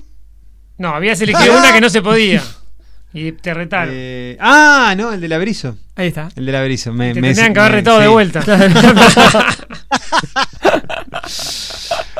No, No, mentira, una- mentira. lo dije, una banda que me gusta mucho, mucho, mucho. Trato de no joder con la banda esta porque, bueno, todos dicen, no, es copia de tal, esto, el otro. Rolo af- desafina, grita y bueno, pero sobre Sí, te gustos, gusta, te sí, gusta. sí. Vamos con la Averizo. Ahí está. Yo traté de ser feliz cuando el fútbol y hacerlo feliz a todos ustedes.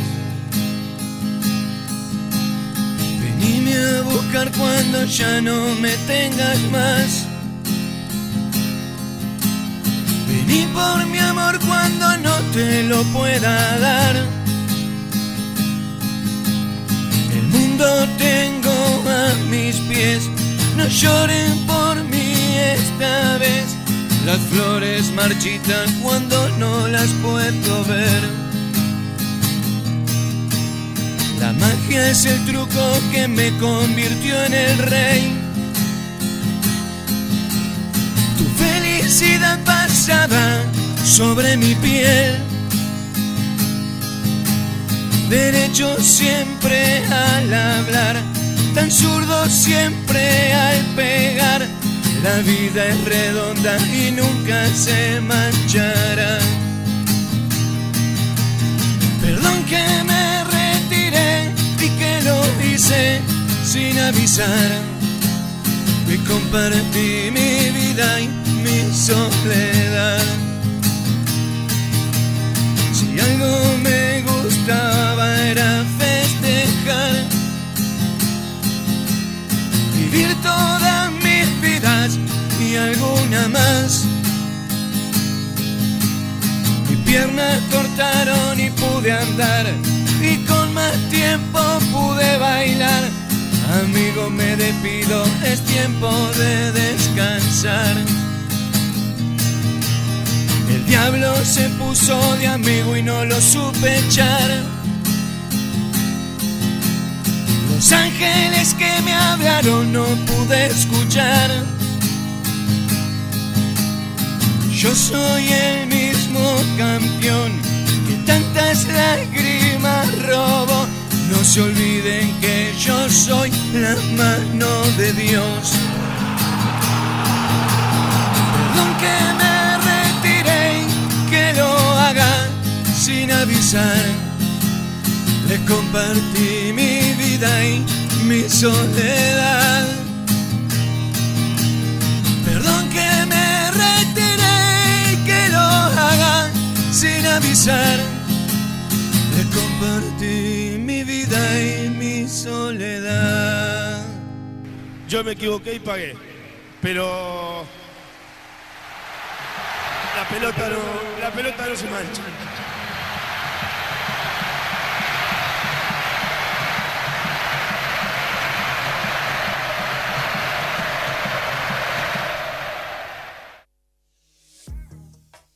Estás escuchando 487 Radio, una radio en movimiento.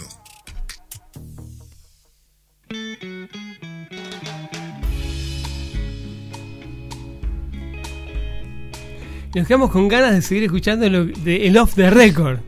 Bueno, lo termino. No, tiene nada malo. No tiene nada malo. Decilo, desde ahí, desde ahí decilo. No, nos contaba de un recital que había En ido Tandil. a ver, del Averizo precisamente, eh, con la particularidad de que había sido en el anfiteatro y que entonces eh, el acceso era como que no. Vos, eh, por la entrada, sí, mostrabas la entrada y todo, pero lo hicieron eh, ahí en el cerro donde está la, la iglesia y todo, y vos podés entrar libremente, digamos. Decía, no, yo voy a la iglesia a rezar. Y pegaba la vueltita y te quedabas viendo el show. Y la gente, ponele, de arriba, empezaba eh, durante el show a tirar boludeces, qué sé yo. Entonces el chabón Rolo paró el show, 40 minutos de show, dijo, vamos a hacer una cosa. Ya está, eh, poner el anfiteatro era para 4.000 personas, estaba todo vendido, todo. Dice, ¿cuántos son, chicos? 100, 200, listo. Yo los invito. Dejen de tirar cosas y bajen. Les dijo, ¿viste? Y bajaron como 300 una banda. personas así, una, No. una- Sí, no, terrible. Bajaron, se ubicaron como pudieron, eh, pero dejaron de joder, ¿entendés? Porque... eh, Estaban bardeando porque no lo volaban dejaban cosas entrar. se veía a los de seguridad, vos mirabas para arriba, entre los árboles, veías a los ursos, viste, llevándose a uno, qué sé yo. Entonces dijo, déjense de joder, yo los invito, dijo. Eh, hoy lo, eh, invita a la banda. Pero, bueno, dice, tengan en cuenta que es un espectáculo, así que la próxima si pueden saquen la entrada. Eh, pero bueno, lo- los, los incluyó en el, en el show y ahí después siguió, tocó, tocó bastante, fue del, de todos los que fui a ver fue el más largo, tres horas y media de show. Siempre viste que duran dos horas, dos horas y. Sí, tres horas y media. De ¿Qué la hizo? Berizo ¿Qué ahí. hizo? ¿Covers? ¡Ay, qué lindo! No, Gracias eh, por decirlo vos, porque lo iba a decir yo, pero digo, no, voy a quedar. No, no, la verdad que no, no, no tengo tan. eh, eso lo hacer el chiste. No, no, no, no, era, era eso. Por eso, ter- por eso lo conté al aire, porque terminaba bien y no, no tenía ninguna cosa. Bueno, em, si me tiran el centro, yo. Cuando el Prolegómeno. prolegómeno, Qué palabra. Porque no, no, no, porque estaba cuando lo nuevo no es lo nuevo, pero no, eso era lo que. Lo que precedió. Claro. Es otro cuando. cuando el prolegómeno es más largo que el asunto, cuando la musa en cuestión es una peticita sexy, cuando la historia viene en paquetitos de a cuarto kilo, literarias. Bien, y hoy con una particularidad. El escritor y periodista Hernán Casiari, el gordo Casiari, escribió durante varios años en un blog como si fuera un ama de casa. Nadie sabía que se trataba de él. La protagonista, de hecho, era Mirta Bertotti, que escribía en primera persona y que tenía acaso, sin proponérselo, al principio por lo menos, el mismo tono de Chichita, su madre. Al Zacarías lo vi llorar tres veces en la vida. Cuando le dijeron que el Nacho era un varoncito, cuando le metiste el segundo a los ingleses y cuando te echaron del Mundial 94. Así que date cuenta. Gracias a vos descubrí que mi marido tenía sangre en las venas. Por eso, si él reza, yo rezo. Y no me importa si otra vez hay que rezar por vos. En esta casa, cuando mi marido dice que hay que prender dos velas, se prenden dos velas y San se acabó. Vos no sos santo de mi devoción, ya te lo dije mil veces. Siempre me caíste para el culo, porque sos un fanfarrón y un boca sucia. El Zacarías me dice que si me gustara el fútbol sería otra cosa, que vos adentro de la cancha eras algo que no tenía nombre, una cosa de otro mundo, que en tus mejores épocas eras capaz de enloquecer las leyes de la física y bla, bla, bla. Pero por ese lado a mí nadie me compra. Yo soy una señora. No entiendo y no quiero entender de pelotas y pantaloncitos cortos. En cambio, hay otras cosas que sí entiendo. Y por esas cosas rezo estas noches. Pero ojo, no es por vos. ¿Sabés por qué rezo? Porque hubo momentos en los que no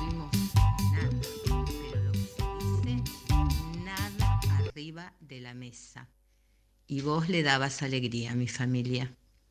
Alfonsín estaba haciendo estragos y gracias a Dios justo nos cayó del cielo un mundial que ganaste de punta a punta.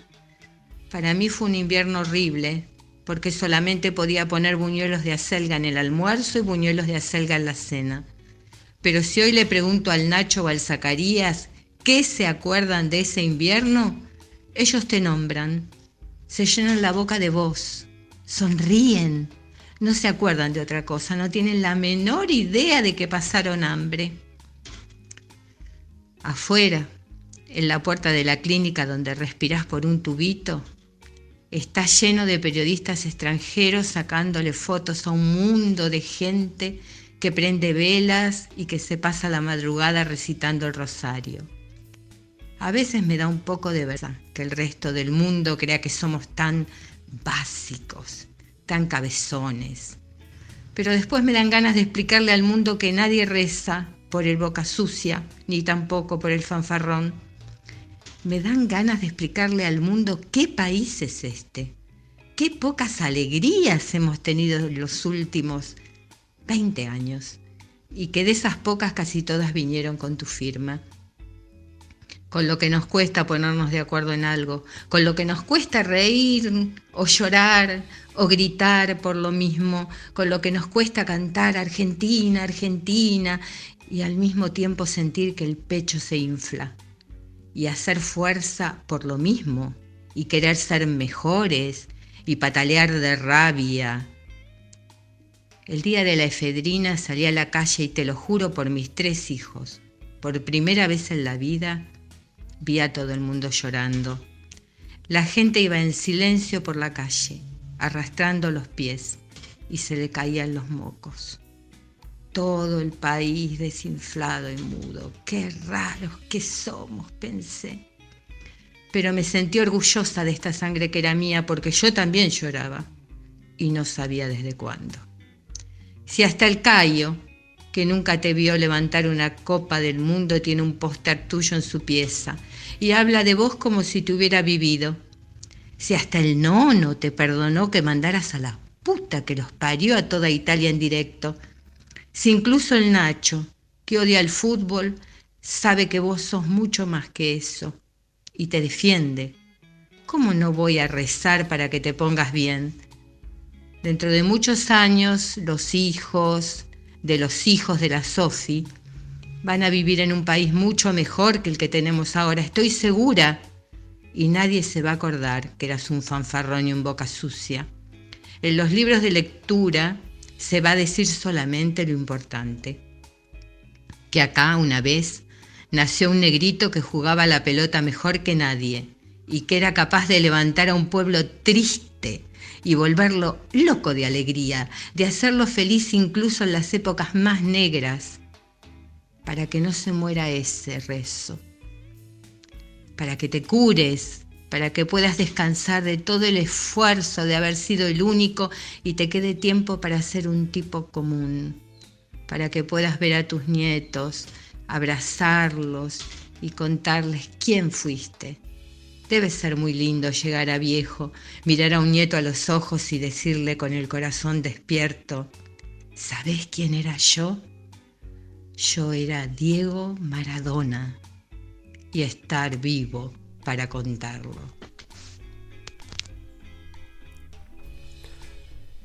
La pucha. Muy bueno, muy bueno. Bueno, las gracias antes que nada a Lucía Camaño, que es ni más ni menos que la mamá de Nacho, que nos prestó la voz y que se apropió del texto, porque nos emocionó a todos. La verdad, un abrazo para Lucía. Si está escuchando, y si no también, increíble la lectura que hace del texto, porque el texto es hermoso y la lectura lo hace más hermoso. Lo hace más hermoso. La entonación, sí. Sí, sí, sí, está muy, está muy, muy lindo todo. Eh, esto lo escribió Cassiari eh, en una de las tantas internaciones que tuvo Diego. Y como decíamos antes, uno pensaba que salía. Salía de todas. Y salía. Eh, y de esa salió. Pero lamentablemente, en ese epílogo de, esta carta, eh, no llega a donde quien habla esperaría. Maradona nunca dejó de ser Maradona, no pudo vivir nunca como un tipo común. y lo peor del caso es que con todo el afecto que cosechó, eh, baste ver las imágenes de la despedida, la gente que hacía dos o tres veces la cola para ver un cajón que estaba completamente eh, tapado por banderas. Eh, yo creo que se fue un poco con la sensación de no ser querido, al menos en su entorno más íntimo. Dentro de todo me parece que cuando bueno, en México estaba como totalmente olvidado. ya me parece que ahí ya, eh, en Dubái es como que, bueno, los lujos, lo, lo loco, el G, que viste, sí, que la Hammer, que esto, que lo otro, que el tanque. Eh, lo mismo en Bielorrusia fue que. Sí, estuvo muy poquito, fue eh, presidente honorario, del Zenit, me parece. Y. Y en México recae, le va bastante bien, no llega a ascender, pero le va bastante bien al equipo. Y cuando vuelve, eh, más allá de que sea eh, gimnasia. gimnasia. me parece que estuvo muy, no, me parece no, estuvo muy bueno. Fue una reparación histórica. Sí, sí, porque se le dio la, la posibilidad de que eh, en ese momento estábamos con público en las canchas y no hubo hinchada que no lo homenajeó. eso, es insólito y hermoso. Iba, iba a cualquier cancha y ya no, importaba tanto el partido. Era, había una cámara que decía la Diego Cam, que lo único que importaba era que hacía lo que hacía, lo que decía. Y la gente, la tribuna no miraba el partido, lo miraba a es un fenómeno increíble. Cosas locas en las últimas, el último tiempo en Argentina, eh, cuando fue medio, no técnico, pero iba a darle un montón de charlas a Tristán Suárez. Sí. Eh, una especie de asistente motivacional. Claro. Y, yo me pongo. Muchos no lo conocerían, pero capaz sí que sepan quién es. Pero te estaba hablando Maradona. Y yo veía a un pibito que le decía, no, porque le tenés que pegar así. ponía la pelota y, le hacía, porque viste que era, gesticulaba con todo el cuerpo. Y le hacía el chanfle así con los, porque le tenés que pegar con los tres dedos. Entonces eh, tenía mucha física en su cabeza. Física física de la materia, claro, capaz que no lo pudo ver en el colegio, pero él lo, lo hacía, lo hacía. Eh, entonces, ¿cómo agarrar una comba? ¿Cómo? Y que capaz que nosotros no sabemos. No. ¿Entendés? Y lo ves levantando la pelota así, tac, tac, tac, y sabía que le iba a pegar. No, no sabía que le iba a caer en el taco. Ponía el taco para donde caía la pelota. Eh, y lo hacemos y nos tropezamos, nos caemos y nos hacemos cinco puntos en la rodilla. Bueno, ¿y cómo recordarlo? Lo recordamos con Adiós, que es un homenaje a Diego Armando Maradona compuesto por Gabriel Eloy Carrizo, uruguayo él. Y como uruguayo que es, en la versión que vamos a escuchar ahora, va a ser eh, en una versión bastante murguera.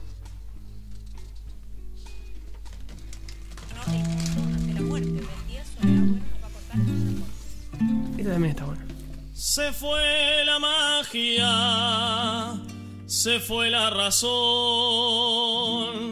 se fue la gambeta directa al gol, se fue la certeza de poder soñar. Él desde pequeño quería su mundial de puños cerrados y brazos abiertos, tu vida, generoso y ciego, amigos de a ratos y por conveniencia.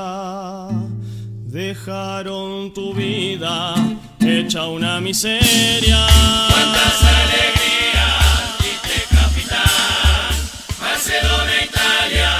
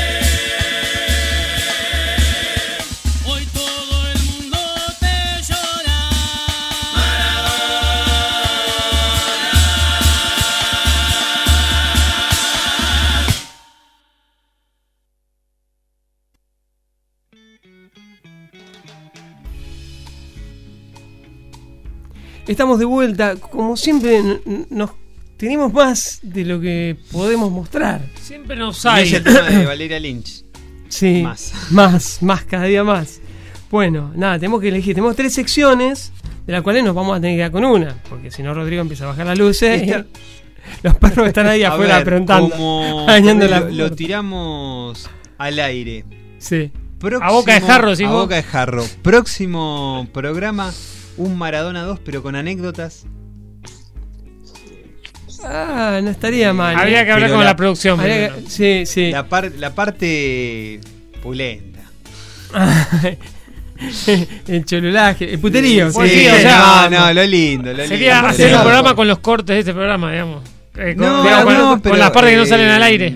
Hay algunas que son geniales. Eh, la dichas por Bilardo. Sí, la entrevista del mar de fondo. Sí. eh, también un Diego totalmente Impune. humano. Sí, Humano. sí, sí. Bueno, bueno, no la próxima. No la próxima. O sea, nos damos un respiro, pero volvemos antes por ahí para el, para el cumpleaños de él. Bueno. Falta poquito.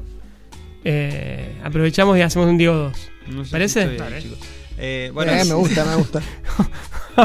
hay que atarlo, hay que atarlo a la pata de la mesa. Eh, no. Nos encerramos en el estudio de Rudy para que no se nos vaya. Bueno, eh, nada, nos hemos quedado, nos vamos a quedar con historiarte. ¿Les parece que nos despidamos primero? Dale. ¿Qué tiene? No, pensé que me habían puesto la campera. Che, hay un bicho a lo mejor. No, no, no. Eh, en cajón del medio. No. Nos despedimos primero. Ah, Es, eh, eh, alumno de Rudy, viste, este de lo del fondo, que no. gracias, gracias. Te juro que lo veía como a Rabinovich que le caía la araña. No, no, esto negro, qué mierda, me puse el- No, no, pero es. Es así, es confuso, da lugar a. es canchero. Sí, es canchero. Sos canchero. Es muy teen. Es como Eh, que. Ese gorrito de lana. Sí.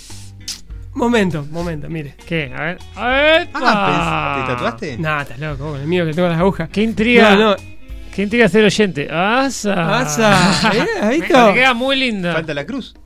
Pero- No, yo no uso estas cosas. Ah, Pero, eh, ¿boxer o.? Ah, no, mentira. Eh, te queda muy lindo. No, eh, Alejo me lo puso hoy. pero no tenía que ser rosa fosforescente. Y sí, porque iba a tono con, con el. Banco, banco. Sí. Eh, ¿Qué lampiño? Sí, se ¿ha depila. visto? no se La gente así como así. Imaginando cualquier Porque si no, si no queda mal el corpiño. Claro, tal cual. Pero no con el broche común, porque si no. Es por higiene. es por No, higiene. es el que se desprende de adelante, muy bien. Bien, bien. Claro. ¿Qué Eso tiene que venir con manual de usuario, porque si no uno ni se entera cómo se usa. Era por acá. Es bueno. Eh, nada, Chau, chau. Yo digo chau, gracias. Hermoso programa. Aguante Diego Armando Maradona. Sí, creo que, que- la conclusión siempre termina siendo esa. Somos muy devotos como para no ser, eh, como para tratar de ser objetivos. Lo creo que lo, lo más honesto de nuestra parte es mostrar todas nuestras costuras, nuestra subjetividad eh, y decir que no lo podemos juzgar al tipo porque nos dio más de lo que nosotros podemos devolverle. Eh, si nos quieren volver a escuchar el jueves, pueden reincidir. Prometemos más del Diego porque da para mucho más, pero el próximo programa vendrá con alguna otra cuestión. De mi parte, bueno, les agradezco y después pasamos al último, al último bastión de nuestro cajón del medio de la fecha. Sí, bueno, eso. Que tengan linda noche y nos vamos. Bueno, Fer también. Sí, también. Ahora a gambetear la almohada, chicos.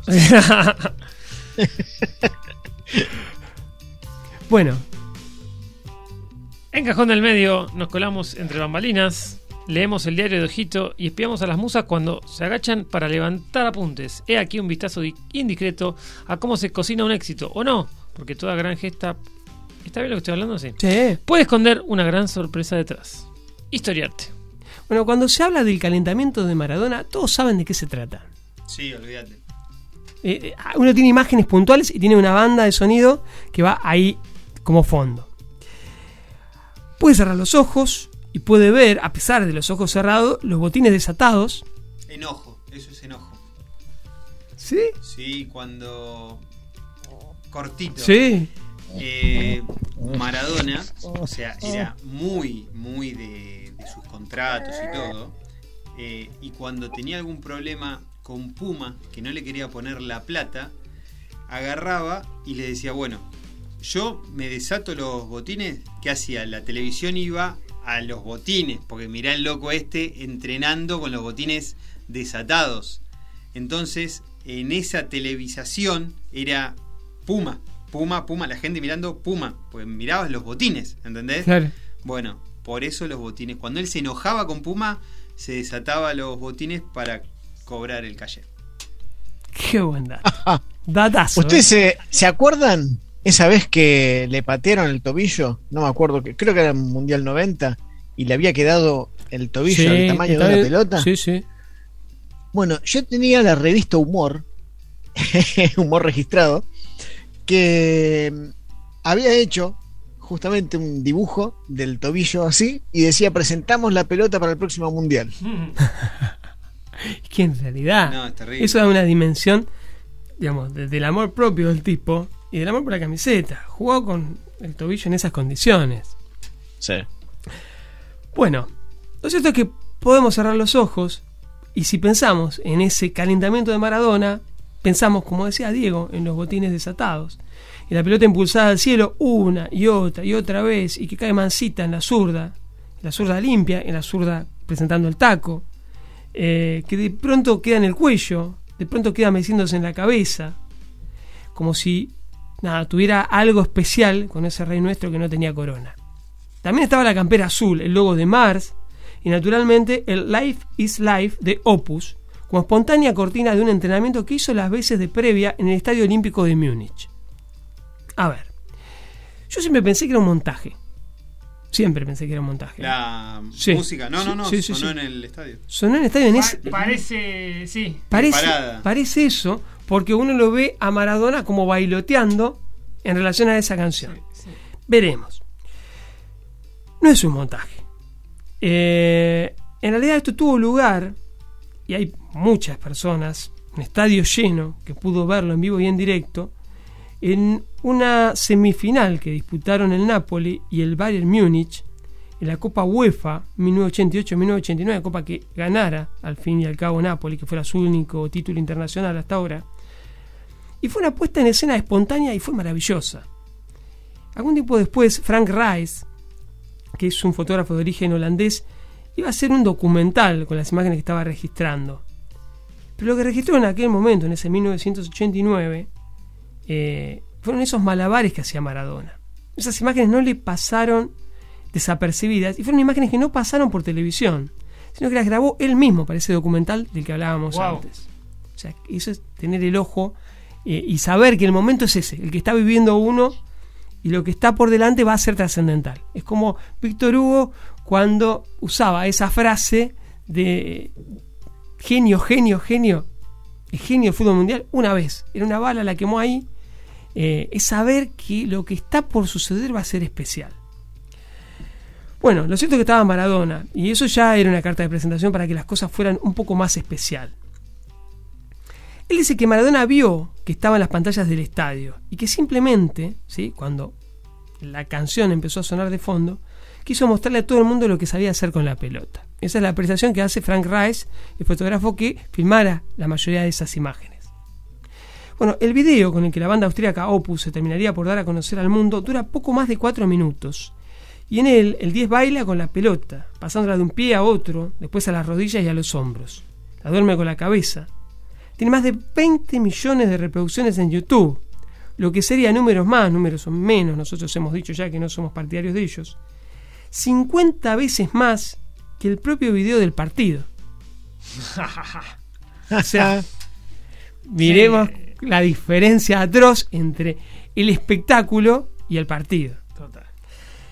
Bueno, de ese partido se han cumplido 32 años, esto fue el 19 de abril, ¿sí? el mm, 2021 se cumplieron ya esos 32 años, lo cual nos pone a mucha distancia en el, en el tiempo, y sin embargo es un video que eh, ha trascendido los almanaques.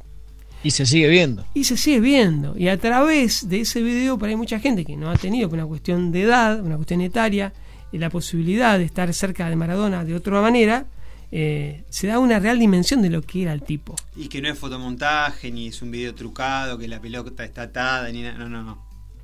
Eso hacía Maradona. Bueno, lo que ocurrió en la cancha fue otro baile, lleno de genialidades de Maradona. Su primera aparición en el Estadio Olímpico de Múnich fue una pilada, la segunda un tiro libre que descolgó del ángulo el arquero Raymond Aumann, la tercera un gol de cabeza que le anulan por fuera de fuego. Todo eso, todo eso en el primer tiempo. Para el segundo se guardó las dos asistencias a Careca, para el 2 a 2 resultado final, que cerró un global de 4 a 2 y clasificó a los napolitanos a la final, en la que luego vencerían al Stuttgart. Ese partido contra el Bayern fue apenas una pequeña muestra de todo lo que hizo Diego en aquel torneo. Participó en 8 de los 9 goles que anotó el equipo en los últimos 4 partidos, con 7 pases gol y un penal convertido. jugó al nivel de Mundial 86. Estaba en, en la versión más afilada que uno podía esperar de Diego. Desnudo. Exactamente. Para comenzar a dar cierre a este modestísimo homenaje, entonces nos iremos no ya con el relato de un gol inigualable, ni con sus palabras de despedida. Preferimos irnos con un Diego en su mejor versión, uno que llevaba al proletario Napoli a la cima de Europa, que salía a divertirse y a divertir, que era jodidamente humano y que se preparaba siempre para algo que aún estaba por venir. De Opus entonces, pero con la imagen imborrable de ese Diego en estado de gracia, es que cerramos nuestro recuerdo de hoy, que tiene de algún modo algo de homenaje, seguramente, pero mucho más de agradecimiento. Hoy recordamos a un tipo que fue mucho más para nosotros de lo que hubiera pensado y probablemente querido. Y si bien lo hicimos corriendo al riesgo de algún lagrimón traicionero, nos permitimos ahora una sonrisa a boca de jarro, para cerrar los ojos y ver, a pesar de eso, los botines desatados, el reto a Puma, la pelota impulsada al cielo que una y otra vez queda mansita en la zurda, que un rato está en el cuello y al otro se mantiene en la cabeza de nuestro rey, nuestro rey sin corona. Entonces, para despedirnos, Life is Life de Opus.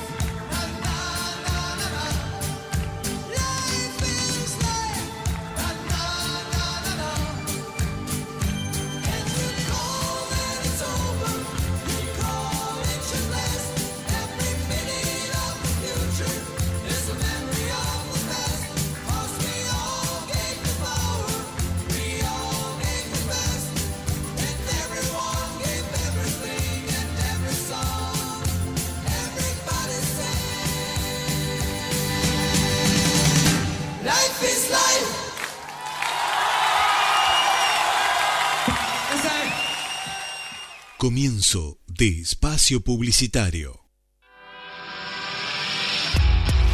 Confort Quinto. Vistiendo hogares hace medio siglo.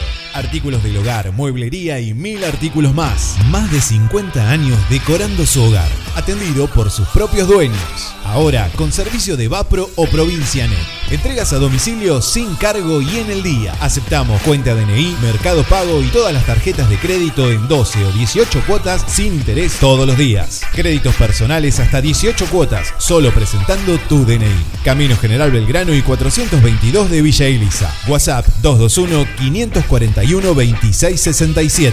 www.confortquinto.com Hola, soy Tupac Herrera y yo escucho la 487. Estás escuchando 487 Radio, una radio en movimiento. Seguimos en Instagram, somos arroba 487 Radio. Conectate el fin de semana. Te acompañamos las 24 horas en vivo con la mejor música y la mejor programación. 487 Radio, una radio en movimiento.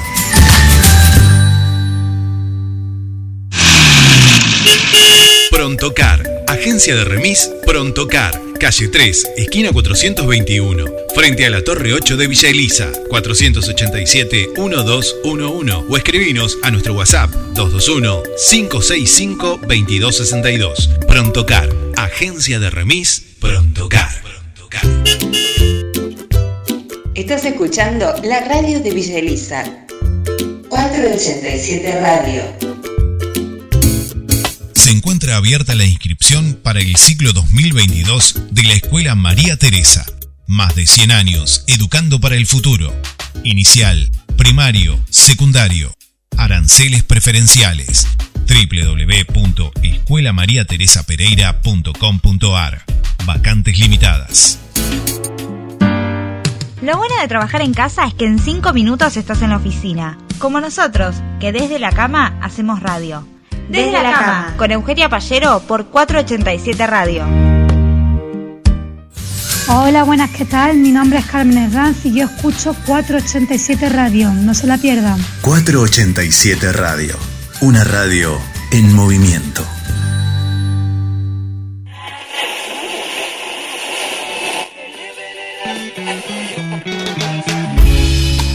Aseveraciones medio incomprobables. Afirmaciones de modestas valías. Música de esa que escucha tu tía. Equivocaciones casi imperdonables. Tablita fría con aceitunas y fiambre. Cajón del Medio Radio. Con la conducción de Esteban Alves, Diego Sebastián Deruti, Jerónimo Machi, Fernando Roca, Juan Ignacio Manchiola y Pablo de Albuquerque. Todos los lunes a las 22 horas puntual. Cajón del Medio Radio.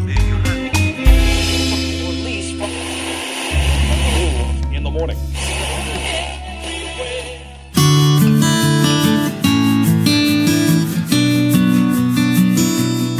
487 Radio es una emisora que nuclea, que busca, que convoca, que contiene, que interactúa, que emociona.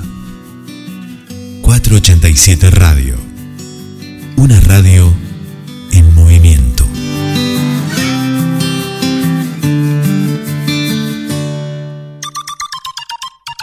Estás escuchando Parlantes todos los miércoles de 16 a 18 horas por la 487, la radio de la localidad de Villa Elisa.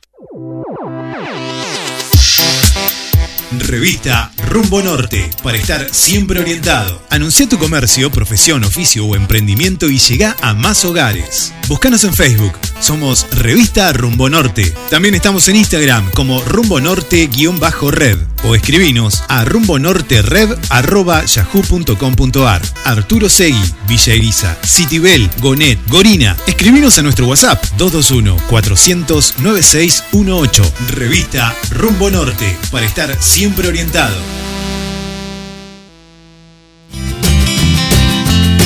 Música, información y toda la buena compañía. 487 Radio, la radio de Villa Elisa.